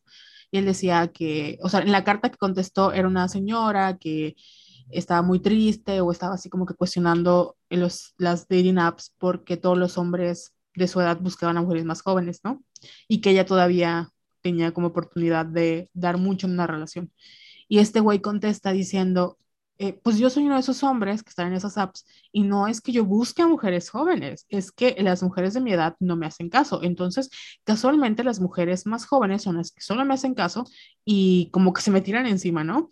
Y pues yo soy una persona de 51 años, que tengo un buen trabajo, que tengo una casa y todo, entonces, eh, pues si ella no me quiere, pues que me quieran las jóvenes. y yo así de, pues ¿por qué mm, crees? Casual. Así, pues ¿por qué crees que no te quieran las mujeres jóvenes? Y se resume a esto de porque las mujeres jóvenes son menos exigentes, entre comillas, que una mujer mayor. O sea, y él mencionaba eso de que las mujeres mayores se vuelven más piquis con la edad, porque te vuelves autosuficiente, porque te das cuenta de que al final, igual creo que hay un estudio de que las mujeres que enviudan como jóvenes o que llegan a cierta edad de adulto mayor como viudas, si les preguntan si quieren volver a casar, dicen que no, porque se dan cuenta de que son muy felices no estando casadas porque no, el sistema no las beneficia a ellas. Entonces es lo mismo, si tú llegas a tus 35, tienes tu propia casa, tu propio coche, bla, bla, bla, ¿tú crees que vas a estar soportando un cabrón que quiera que lo trates como su hijo? Exacto. O sea, no. Pero las mujeres jóvenes, pues sí. Y no es porque estén, no es porque sean tontas o estén pendejas, nada, no. Es porque, de nuevo, o sea, te manipulan o te ven esta idea de, ay, pobrecito, o yo le ayudo, o todo. Y está bien, o sea, amiga, yo también he estado ahí, está bien, no pasa nada, pero es cuestionable para los hombres. Güey, estaba leyendo lo de... No estoy chingando mis ojos porque ya se me cayeron varias pestañas. Y si ves mis ojos así, te ríes. Esto, fue esta Mariel Hemingway, la que hizo Manhattan con Woody Allen. ah, sí. No mames, no mames, ah, qué horror. Él tenía 44 y ella 16. Cuando se estrenó, a nadie extrañó que Manhattan planteara un romance entre un hombre de 44 años y una joven de 17. Hoy la película no se sostiene, también porque Mariel Hemingway, que entonces tenía 16 años, ha desvelado cómo, sí, desvelado cómo Woody Allen trató de seducirla antes y después del rodaje. Güey, no, no puedo, no puedo, no puedo, no puedo.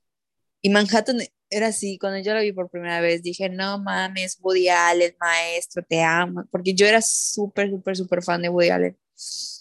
Y, pero, ajá, y todos sus personajes son así, o sea, siempre está enamorando chavitas. Ay, qué horror.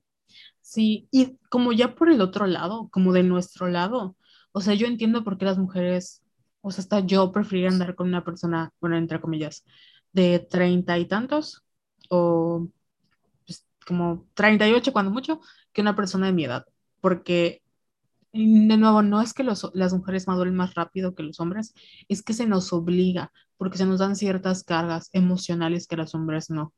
O sea, tú como mujer, que, o sea, tienes una, no es que sea cierto, pero a veces sentimos que tenemos una fecha de expiración, ya sabes.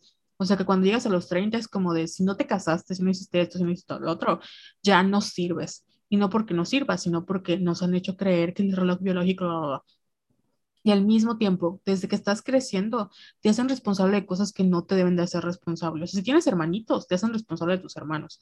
Em, si, como en el caso de, de lo que platicábamos de Joss, o sea, esta chica de 16 años que todo el mundo le decía, es que tú tenías 16, ya estabas grandecita. No tenía 16, pero al mismo tiempo eh, perdonamos a estos chicos porque, ay, es que tenían 16, estaban todavía chiquitos, ¿no? O con Frida Sofía, de que es que ya tiene 29, ya es una adulta, cuando sí, pero eso no, la, no le impide que cometa errores. Si lo comparamos con los, como Leonardo DiCaprio, de que, ay, es que es todavía está joven, tiene 40, está en la, prima, en la edad de su juventud, ¿no? O sea, siempre justificamos lo que hacen los hombres y como que los infantilizamos, así como infantilizamos a las mujeres de que las llamamos niñas, a los hombres les como que se hacen pendejos para que no cumplan con sus responsabilidades y nosotras decimos, no, pues es que los hombres no saben hacer nada, ¿no? Y hay muchos casos, desde los señores que no pueden ir al súper a comprar las cosas más básicas porque son incompetentes, hasta los güeyes que creen que, o sea, tienen hijos y la mujer se hace cargo de toda su responsabilidad y ellos le cambian un pañal y ya hicieron la gran cosa, ¿no? O sea, es, está muy normalizado y yo creo que nuestra, nuestras mujeres, las mujeres de nuestra generación que estamos siendo un poquito más conscientes, ya no estamos permitiendo tanto eso. O sea, estamos buscando a gente que esté de nuestra misma, como que nivel emocional, la, la, la. Y muchas veces esos güeyes ya tienen cuarenta y tantos y pues sí, son atractivos, pero de nuevo, te preguntas, ¿qué hace un güey de cuarenta y tantos con una persona de 20 años? Sí, y nosotros que estamos más conscientes también podemos acompañar como que a nuestras amigas o primas más jóvenes, que si vemos que están como que en peligro, así, que se le está acercando algún güey, que obviamente estamos viendo que no tiene buenas intenciones, podemos como que hablar con ellas, guiarlas, no sin pedir que salgan con ellos y que se vean con ellos y que tengan una relación, pero sí podemos como que contarles, ¿no? Así de que, oye, fíjate que... Entonces, en esos sentidos, ajá, en ese sentido sí podemos ser, sí podemos ser como que acompañantes porque nosotras a nadie, nadie nos dijo. O sea, seguramente nos lo habrán dicho nuestros papás, y, pero obviamente como yo me valió madres. Entonces, mucho, o sea, es, es eso, ¿no? Mucho ojo porque al final, yo no estoy diciendo que no te des el gusto si te lo vas a dar, pero nada más sé consciente que puede, o sea, puede pasar, porque de nuevo, no en todos los casos, pero si hay un sistema estructural que influye y empuja y apapacha a estos güeyes y que a nosotras no. Y, no, por ejemplo, el caso de igual Florence Pugh, tiene un novio, ella tiene 25 y su novio le lleva creo que 21 años que es este Zach Braff, o Brash, o sea, y mucha gente los, o sea, como que a ella le han hecho responsable de esta relación, ¿no? Así como que, ¿por qué andas con un güey de tantos años, ¿no? Y pues ella ha dicho, no, no se meta en mi relación, que es mi gusto, lo que tú quieras. Y es cierto, es muy respetable, pero de nuevo estamos culpando a las mujeres por caer en este tipo de relaciones cuando a los que deberíamos decirle, no andes detrás de jovencita, señor Rabo Verde, es a los hombres. Sí, o sea, que los cuestionen a ellos, no mames, nosotras qué. Así es. Y mira de todo, incluso cuando Taylor Swift anduvo con Jake Gyllenhaal, o sea, él ya estaba en sus treintas y ella tenía veintitantos. Creo que por eso le dolió tan, tanto el Out Well, porque pues se ve que era un güey que no se quería comprometer y Taylor obviamente quería compromiso. Pero bueno, ¿quiénes somos nosotras para juzgar? Y sobre todo a Taylor. Sí. Oye, ¿cuál sería así tu top, así de edad?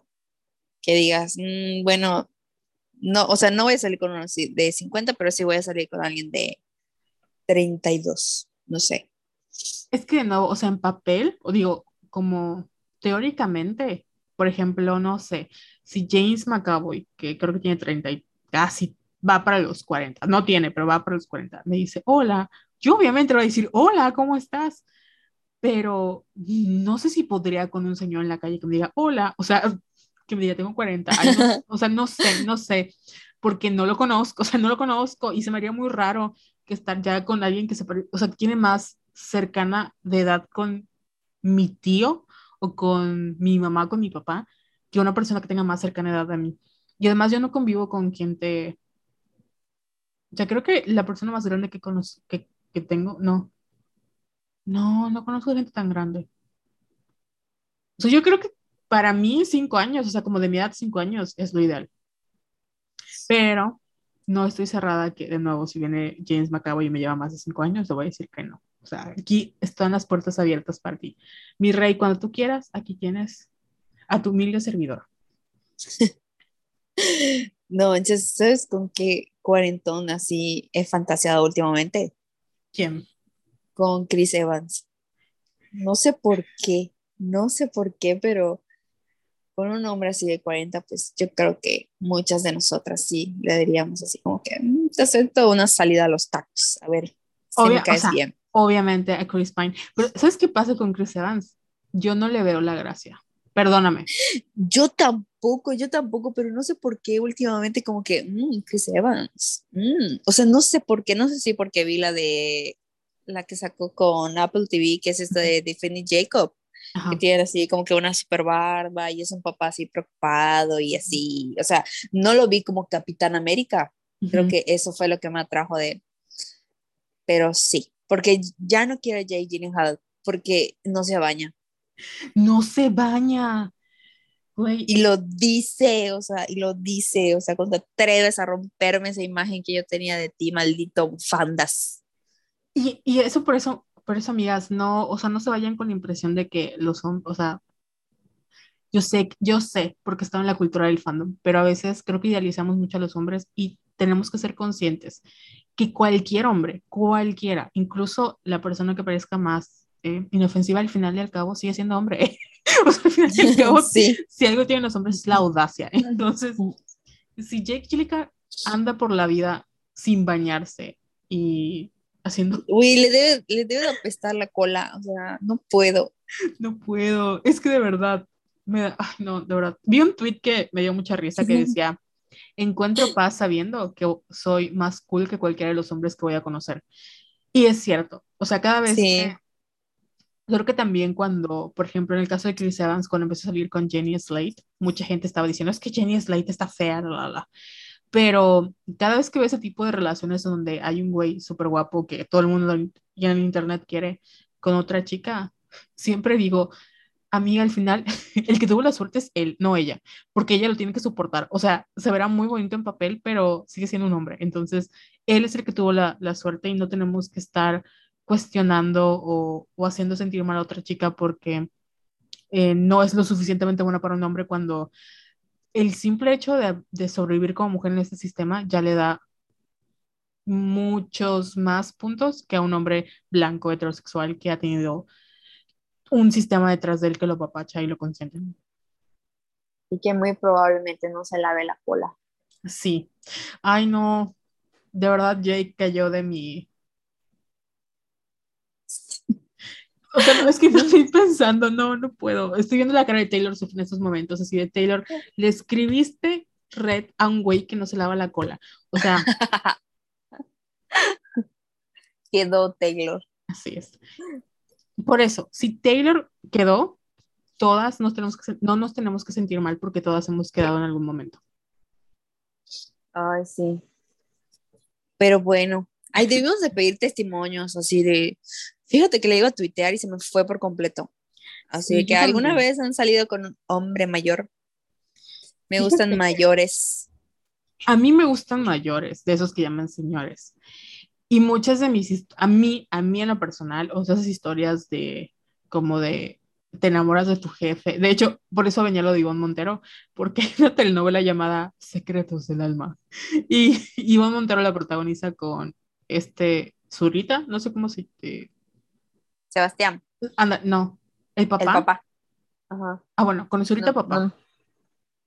creo que es Ern- no, no es Ernesto. Pero bueno, el papá de Sebastián, o es Sebastián Zurita, no sé cómo se llama.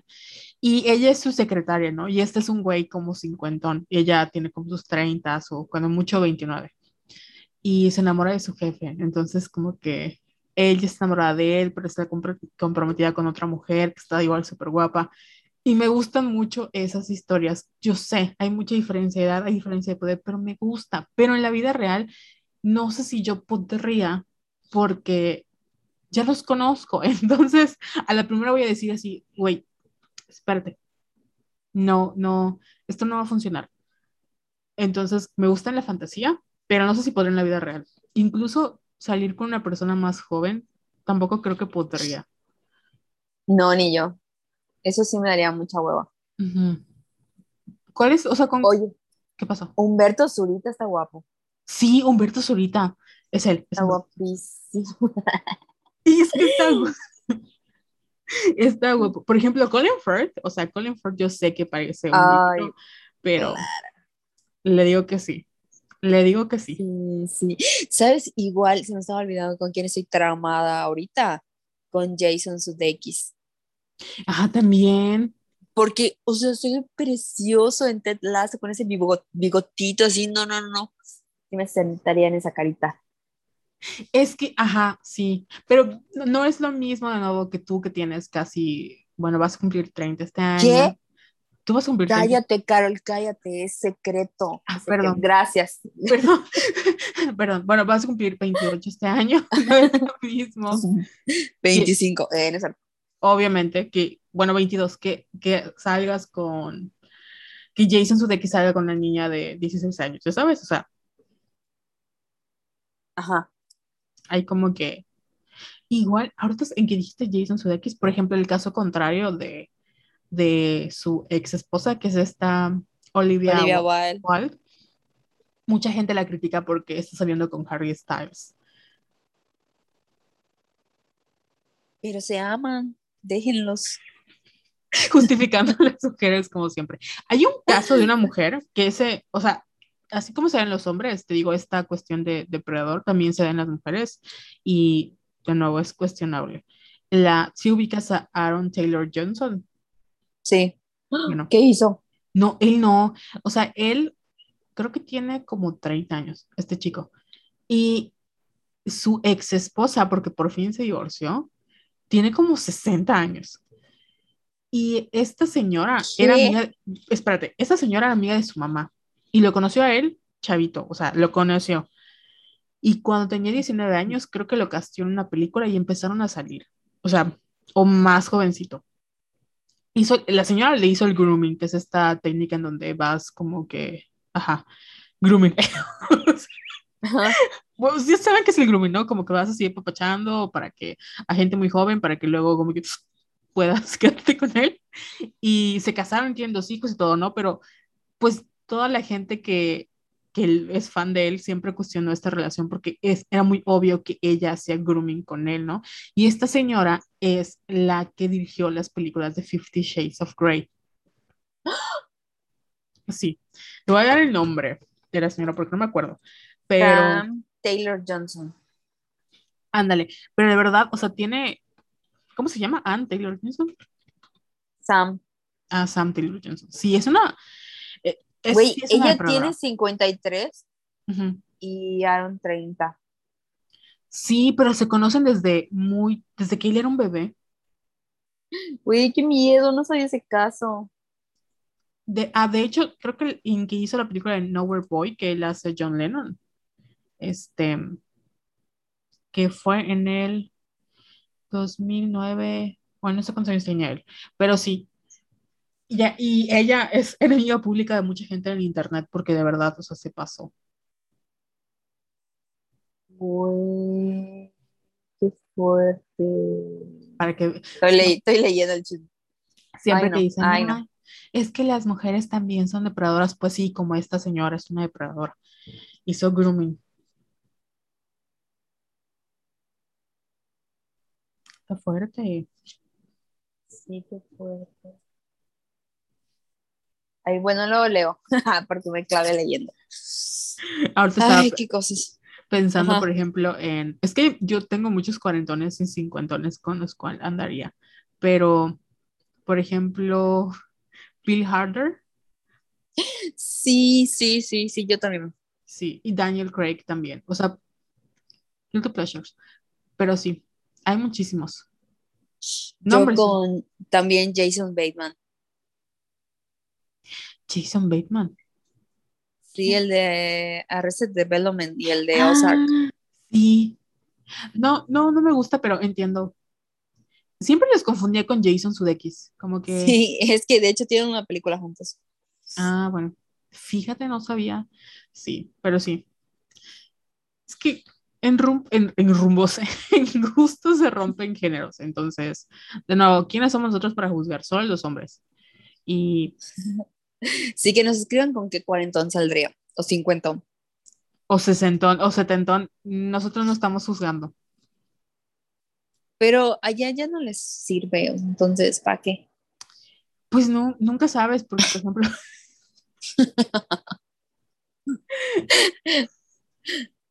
por ejemplo, es que hay muchos hombres como grandes en Hollywood que tienen hijos. Por ejemplo, este, hay Michael Douglas, que se casó con Catherine Zeta-Jones, que él tiene, a ver, te digo, y tienen, mm, sus hijos tienen como 15 años cuando mucho. Y está viejito. Sí, Sí, porque se supone que los, según yo, los espermatozoides siguen viviendo. sí. Michael Douglas, te voy a poner Michael Douglas. Tiene. Ay, es republicano. No. Ha de tener como sí, Tiene, 60, 70. tiene 76 años. Verga. Y su esposa, que es Catherine Zeta Jones, tiene 51 años. O sea, se llevan 25 años. Wow. Ajá. Pero, ajá, to- así todos los, por ejemplo, Bruce Willis, Sylvester Stallone, y esos Sean señores, Penn. ajá, que andan con, con, ay, se va, se va a divorciar. Ay, a meter que se iba a divorciar. ¿Qué? Que dice, Michael Douglas 6 está incómodo con su ex en su casa. ¿Se van a divorciar? ¿Qué pasó? Me acabo de enterar. Oye, ven acá, eso te iba a preguntar, así de 100 juntos. Según yo, Michael sí, Douglas. juntos. Sí, yo igual, ¿sabes? Pero... Ahí voy a poner Catherine Zeta-Jones, divorcio. Esto lo debimos haber preparado antes, pero no importa. Divorcio. Ah, no, no, no se van a divorciar. No, todavía no. Fue clickbait. Siguen una de las parejas más icónicas en Hollywood, no se preocupen. Ah, muy bien. ¿Y qué más? Y fíjate que ahorita que, antes de que cerremos el tema, te dije, te comenté que busqué una investigación como del 2011 que hablaba de, o sea, con, es, un- son, es una investigación, perdón, es una investigación alemana que recopiló datos de un sitio de citas tipo Tinder, pero cuando no habían apps, porque fue en el 2011. Y mencion querían como probar o preguntar si realmente los hombres buscaban a mujeres más jóvenes. O sea, sí, como que era una hipótesis o qué pedo. Y resulta que en efecto los hombres mientras más aumentan de edad van buscando a mujeres más, menos, o sea, más jóvenes. Y las mujeres mientras vas, más aumentan de edad, como que sus gustos son variados, ¿no? O sea, hay mujeres que buscan hombres más jóvenes, de su misma edad o más grandes, o sea, como que es, varía mucho, pero en los hombres sí hay una tendencia de estar buscando mujeres más jóvenes. Y en otro artículo también mencionaba que uno de los, como que, em, hechos o justificaciones que se daban a esto es que se supone que los hombres buscan a mujeres más jóvenes porque por cuestiones biológicas, o sea, ven y dicen, ay, para reproducirme, ¿no? Y pues no, porque según la ciencia, uno tiene mayor grado de compatibilidad como para la reproducción con una persona que se lleva, cuando mucho, seis años. O sea que una persona tan joven, pues tampoco, te, o sea, no te serviría como, como te sirve una persona de cuando mucho seis años más o menos que tú. Entonces está interesante porque hasta la ciencia dice, bitch, no, eres un pedófilo o eres una persona cuestionable. Porque igual, la, o sea, no podemos perder de vista que en México sí hay una cultura de la pedofilia y que a muchos adolescentes las acosan y que de hecho tratamos de infantilizar mucho a las mujeres y de hacerla, o sea, mientras más jóvenes parezcan mejor, porque de nuevo tenemos esta fantasía de, o tienen esta fantasía de estar con una niña y es como que... Qué horror. Hoy estaba leyendo que Sean Penn tiene 61 y el año pasado se casó con su esposa de 28. Can you believe? Gross. ¿Podrías estar con una persona de 68 años? O sea, es, es, más grande que es como estar con tu papá o más que tu papá. Ay, no, no, no, no me lo digas, no voy a vomitar. O sea, es que sí, es como que, a menos de que sea así como que súper buena persona, pero te digo, o sea, yo estoy así como que en mis plenos 28, soy así como que una diosa, súper inteligente, hermosa, inteligente. Güey, ¿qué voy a hacer con un señor al que ya no se le para, ya sabes? O sea, aunque sea muy inteligente y sea el mejor actor de Hollywood y tenga mucho dinero, pero ajá, yo qué, mi satisfacción sexual, ¿qué? Ya sabes, no, ni de pedo. No, no lo había pensado en esta parte porque, pero sí. Es que, aunque. Perdón por ser tan gráfico. No, no, pero es que hasta con Viagra, güey. O sea, no es lo mismo. O sea, yo, yo pues entiendo que, que, la experiencia, o sea, yo lo entiendo. Pero si de por sí con una persona de tu edad es como de, ay, amigo, no es por allá. Con una persona que tal vez probablemente busca mujeres más jóvenes que no sepan para que él pueda seguir cogiendo de la misma manera. Entonces, ¿cuál, cuál es el chiste? Sí, no sé. Pero ¿quiénes somos nosotras para juzgar? Así es. Si ustedes están saliendo con una persona más grande, o sea, pueden contarnos las ventajas, las desventajas, sus experiencias. Obviamente estamos hablando como de los lados súper negativos, pero supongo que como lados positivos que me ha tocado ver, cuando no hay mucha diferencia. Bueno, tengo una conocida que es muy cercana, que se casó con una persona 10 años más grande que ella. Pero literal, esta persona es así como de, ay, yo quiero casarme y tener hijos, ¿no? Entonces, este chico, literal, ay, es que... No, lo puedes contar. No, sí lo puedo contar, pero cierto no me voy a decir nombres. Este chico le dijo, güey, yo tengo todo, solo necesito una esposa, ¿no? Y ella dijo, ah, pues yo. no, obviamente había, mamona. Obviamente había amor de por medio. Bueno, yo sé, supongo que había, claro que sí había amor de por medio, pero Ajá, o sea, ese, ese como que, como que ese intercambio, si lo ponemos en un intercambio económico, porque sí se quieren mucho y se aman y les va muy bien, pero estuvo ahí, ¿no? Entonces sí entiendo cuando, de nuevo, todas las relaciones, no solo hay intercambio emocional, también hay un intercambio de muchas cosas que también es muy importante y a veces lo ignoramos por, porque románticas o no sé, pero yo entendería cuando, y, a veces lo pienso, o sea, suena muy culero cuando decimos, ay, es que yo solo me voy a casar con un güey que sea rico, ¿no? Y me mantenga. Pero, ajá, o sea, yo estoy ofreciendo algo, mi juventud ante esta relación, ¿no? Entonces, si yo voy a ofrecer mi, mi joven cuerpo a un güey de, a un señor de 60 años, pues al menos que él tenga el dinero para hacerlo, porque no lo voy a hacer gratis, ¿verdad? O sea, está bien, hay muchas dinámicas de, que se involucran, ¿no? Y desgraciadamente, de nuevo, las mujeres no somos vistas em, cuando decimos como que iguales a los hombres o eh, de manera equitativa, es porque los hombres son respetados y ven a otros hombres con respeto, pero las mujeres los ven como un objeto. De hecho, la manera en la que, por ejemplo, la cultura heterosexual se desenvuelve, eh, muchas de las cosas que los hombres consideran que son atractivas hacia las, para las mujeres no lo son, porque están tratando de ganar el respeto de los hombres, por ejemplo, el que sean súper musculosos o el que sean muy agresivos y así. O sea, no estoy diciendo que a las mujeres no les atraiga eso, les puede atraer, pero a nivel general, como que ellas no están tan preocupadas por un güey súper mamado como lo están por un güey que pueda proveer un espacio seguro emocional y económico, ¿no? Entonces, pues hay como este shift de, güey, si yo voy al gym todos los días y, y me veo así como un, como Chris Evans, bueno, sin la cara de Chris Evans, pero o sea, tengo eh, las pompis de Chris Evans, porque las mujeres no me persiguen, no? Y, pues porque estás pendejo. Exactamente, pero le preguntas a las mujeres si es de, güey, es que no tienen responsabilidad afectiva, em, aparte que estás pendejo, como que me, me, o sea, sé que no, no me siento segura a tu lado, al contrario, ¿no?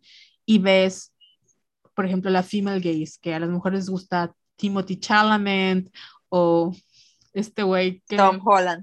este güey feto, Tom Holland, pero ni siquiera por las, como que Tom Holland y Timothy Chalamet, bueno, no son, no son como que mis tipos, pero por ejemplo pienso en Bill Harder, ¿no? O Jason Sudeikis, que no son así como Chris Evans, pero los encuentras muy atractivos porque se ven así como que, hay pachoncitos, o como, como Andy Samberg, que de nuevo no tiene los six pack. Ya sabes, o sea, como que... te iba a decir, lo amo. Esa es la female gaze, o sea, como que eso es lo que a las mujeres les atrae, en según algunos estudios, ¿no? Entonces, al final, los hombres buscan el respeto de otros hombres y las mujeres siguen siendo tratadas como objetos. Entonces, sí no hay como una equidad en ese intercambio. Y por eso, de nuevo, yo no puedo juzgar a una mujer que trate de buscar su seguro económico haciendo un intercambio por, bueno, yo ofrezco mi juventud y mi belleza y tú a cambio de dinero, porque pues lo entiendo. No sería lo ideal para mí porque lo ideal es que las mujeres tengan los mismos derechos y oportunidades de los hombres, pero pues 2021, en un mundo patriarcal, ¿qué esperamos? Nada. ¿Qué esperamos de los hombres? Nada. ¿Qué esperamos de un señor rico de 60 años? Que me Nada tampoco. Además, ay, pero no, yo no podría, no me juzguen, pero para mí es muy importante el placer. Si no me lo puede dar, no me interesa tus millones. Adiós. Adiós, Popo. Y sabes que lejos del placer, para mí, sabes que, bueno, aparte de eso, sabes que es muy importante. O sea, ¿cómo me voy a reír de ti? O sea, yo no, no puedo estar con una persona que, que mm, o sea, yo te voy a tener que explicar quién es Olivia Rodrigo. O sea, imagínate que yo diga, güey, es que Taylor Swift me diga, ¿quién es ella? O solo escucho a los... Me muero. No, no voy a poder, no, o sea, no voy a poder de verdad. O que... Sí, es cierto. Yo pensando en la sexualidad y tú pensando en los memes, tienes razón. O sea, imagínate que le tengas que explicar qué es TikTok. Enseñarlos a usar TikTok. Que, o sea, no está mal, está bien porque hay personas de nuestra edad que no lo saben usar, pero esa diferencia de, de que tú le digas quisiese pero no pudiese y que te diga qué, o sea, y no, no capte el mensaje, o sea, no sé, para mí eso es muy importante porque lo necesito para que pueda darse el placer sexual. Entonces, Qué fuerte, güey. Fuerte. Mejor vamos a andar con uno, con uno, uno pendejo de nuestra dadilla. es cierto. Ay, no. Es cierto. Tengo una amiga que siempre me anda diciendo que le da mucha pena a las mujeres heterosexuales. Lo dice por mí. Porque que no, que no pues, o sea, es como de, están condenadas. O sea, están condenadas porque, ¿qué les espera con los hombres? Y yo, Ay, amiga, ya lo sabía, pero no me lo digas así. Gracias por confirmármelo. Sí, creo que igual por eso muchas, o sea, no veo extraño cuando sigo muchas mujeres adultas ya, pero así de 30, 40, que están como muy enamoradas de esta onda coreana, em, porque hay mucha female gaze, pero igual, o sea, la cultura coreana igual es muy misógina, o sea, no es porque idealicemos a que todos los coreanos son perfectos, pero sus productos sí tienen como que, como que esta, no todos, pero sí hay como esta female gays, como que las mujeres, incluso las actrices son un poquito más grandes, no todas, ¿eh? Y sí, sí está cabrón porque no, el problema no son los hombres y pues no somos mamás de nadie para estarlos cuidando ni cambiarlos. Así es. Y pues bueno. Bueno, siento que ya es mi hora. Ya es mi hora de mimir. ¿Qué pasó? ¿Qué dijimos? Que dijimos mucho, pero no dijimos nada al mismo tiempo. de hecho, sí. Perdón. Pues, es que, pero es que sabes que siempre nos pasa cuando son este tipo de episodios. O sea, lo, lo mismo nos pasó con el episodio de sororidad. O sea, porque son temas como que muy complejos y nosotras que no somos especialistas, o sea, ni nada. Pues hacemos lo mejor que podemos. Una disculpa a nuestro auditorio. Nuestro, nuestro público. Nuestro pueblo, público, a nuestro pueblo, voy a decir. Nuestro, el pueblo violeta. Sí, o sea, esto es como consejo de hermanas mayores. Bueno, ay, no, no quiero ser, no quiero ser hermana. Yo tengo una, no, no, como consejo de amigas. Bueno, sí, como hermanas mayores, amigas, este, si van a salir con un muchacho mayor, bueno, con un señor mayor, nada más sean conscientes, que no porque sean grandes quiere decir que tengan responsabilidad afectiva, porque si algo tienen los hombres es la audacia. Y, y entonces, sí, nada más cuiden su corazoncito. También cuiden su dinero porque no se crean estos güeyes, luego las dejan en la calle. Y pues sean felices y que nos cuenten con qué cuarentón andarían. Yo tengo muchos, entonces no podría contarles porque la lista no se acabaría. Pero bueno, antes de que te vayas a dormir, Jessica, cuéntame qué has visto estas, este casi mes que no nos hemos visto en este podcast. Ay, solo he visto Dexter, pero ya la quiero terminar porque hoy hice mi lista en HBO Max, que me lo patrocinó Carol, muchas gracias. Y tengo, a ver, les voy a leer. Tengo esta serie de Kate Winslet que todo el mundo dice que está buenísima. Y hoy estuve checando y está en HBO Max. ¿Dónde está mi lista? Ah, se llama Mayor of East Town. Es de una detective, o sea, no, no dicen gran cosa la, la sinopsis es Kate Winslet interpreta a la detectiva de un pequeño pueblo de Pensilvania que investiga un asesinato local mientras su vida se desmorona. Pero ya leí muy buenas críticas de esta serie. También tengo Barry, que es de nuestro novio Bill Hader, que es un asesino a sueldo con depresión, tiene una epifanía profesional y decide dedicarse al mundo de la, de la actuación, que igual se ve buenísima y tuvo muy buenos comentarios. Una que me recomendó creo que fue Marion, si no me equivoco, un saludo a Marion, que se llama Soy Extraordinary Playlist, que empieza a oír los deseos íntimos de quienes la rodean a través de canciones. Se me hace que está buenísima también. Y finalmente tengo Six Feet Under, que yo no sabía que sale este, el güey de Dexter, o sea, este Michael sí, y que según he leído, tiene como que es una de las mejores series que ha existido en el planeta Tierra y tiene uno de los mejores finales de una serie. Sí, que si no me equivoco, él ganó el Emmy por esta serie. Sí, creo que sí. Sí. Pero ya, ya estoy así desesperada por terminar Dexter para que yo me ponga a ver estas series.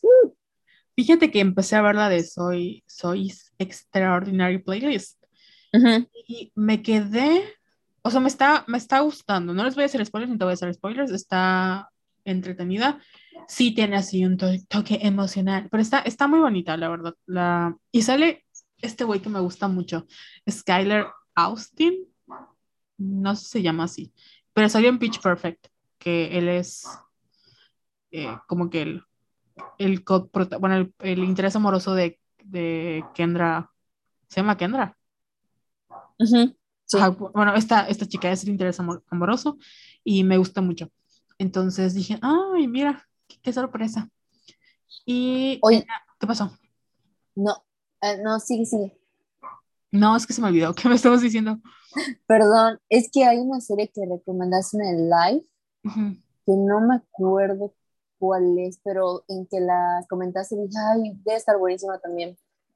No sé si tiene algo que ver con el, con, con el peso o algo así. Ah, sí, está en HBO Max también, se llama Shrill, o sea, es Shrill, ¿no? Es S-H-R-I-L. Y está en Ah, HBO, ya. que la protagonista, esta chica de Saturday Night Live, Andy Brier, creo, si no me equivoco.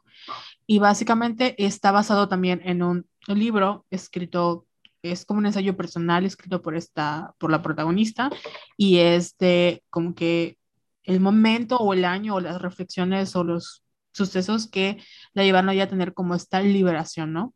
Porque al final las historias como de como de personas gordas siempre es como que ay bajó de peso y fue feliz, ¿no? Y en este caso es como de no, se quitó de su gordofobia y empezó a ser feliz y disfrutar de su vida. Entonces está interesante.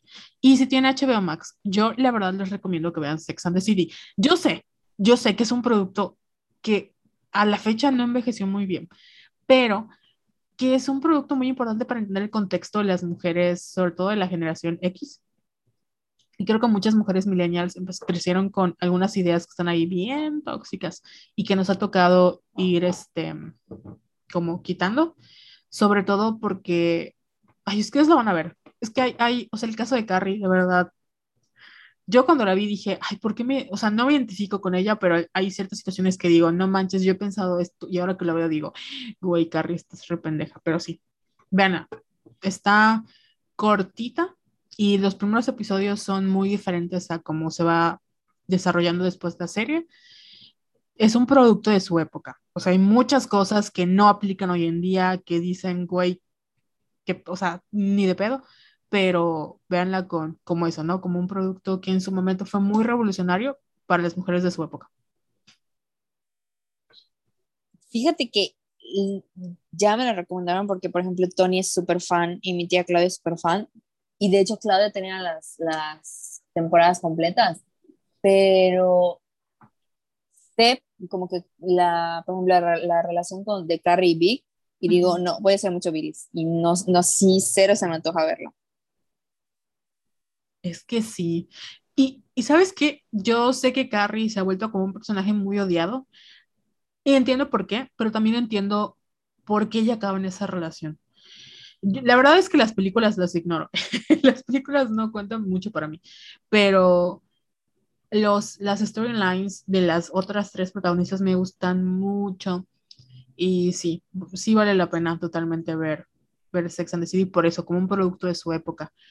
Y habla mucho de, igual tú que no la has visto, ve, a, a él no le gustas tanto, que está en HBO Max.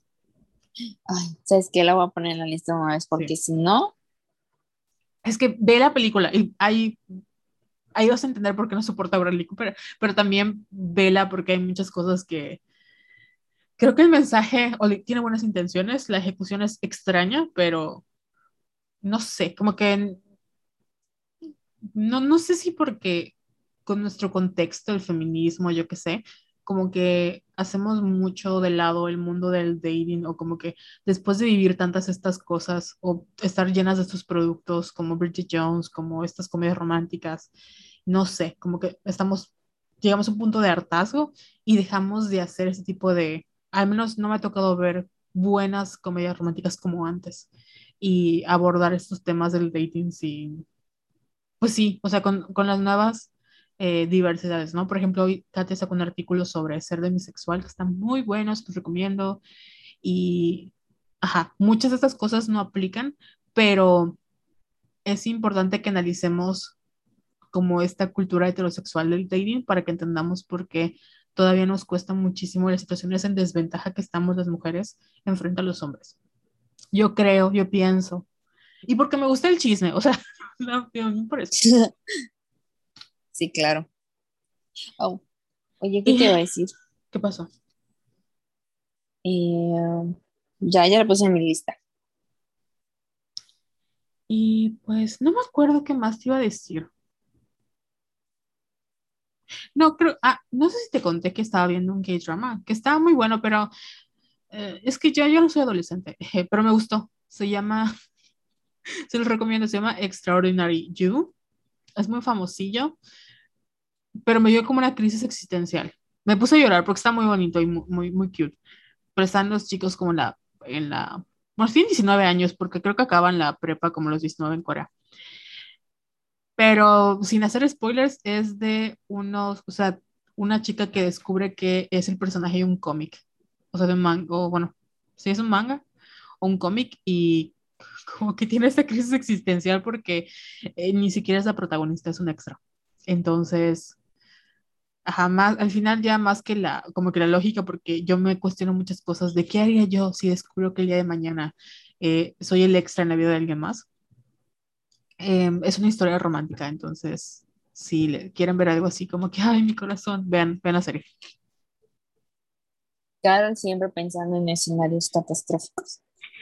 Sí, claro pensando que, ¿sabes qué? Es que a veces sí me pongo a pensar qué pasaría si, no sé, me muero porque me disparan, ya sabes, o sea, ¿cuáles serían como el contexto, ¿no? O sea, de que, no sé, esté en el aeropuerto con el amor de mi vida y de repente llega un blanco y empieza a matar a todos y, y no sé, y yo muera, y qué voy a decir, y cómo me van a salvar, y esas cosas sí las pienso.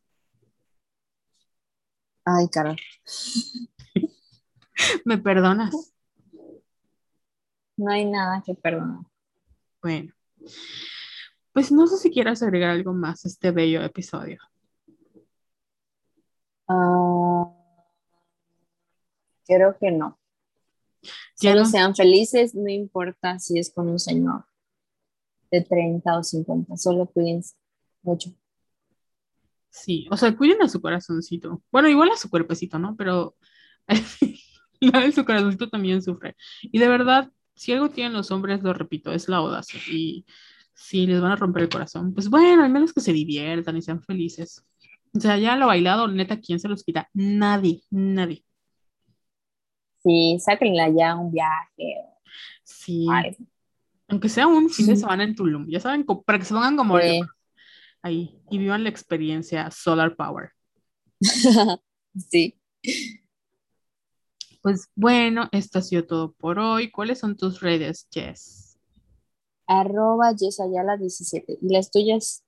Yo soy arroba Venus en Pisces y nos vemos eventualmente Algún día. algún día. Esperamos que os haya gustado nuestro episodio de casi dos horas y media. Y ya, las TQM. Nos vemos en el canal de Telegram, en algún live de Instagram, por ahí en Twitter o en Facebook. Y si pueden, nos comparten sus experiencias si han salido con señores mayores, si han sido sugar babies o no sé, otra cosa que nos quieran platicar. Porque aunque no lo crean, siempre las leemos. O sea, nos olvida Sí, les damos fab. Les damos fab y. No, pero sí les damos fab y las retuiteamos. Sí. A veces se nos olvida, pero sí lo hacemos. Sí, cuídense mucho. Adiós. Bye. Bye.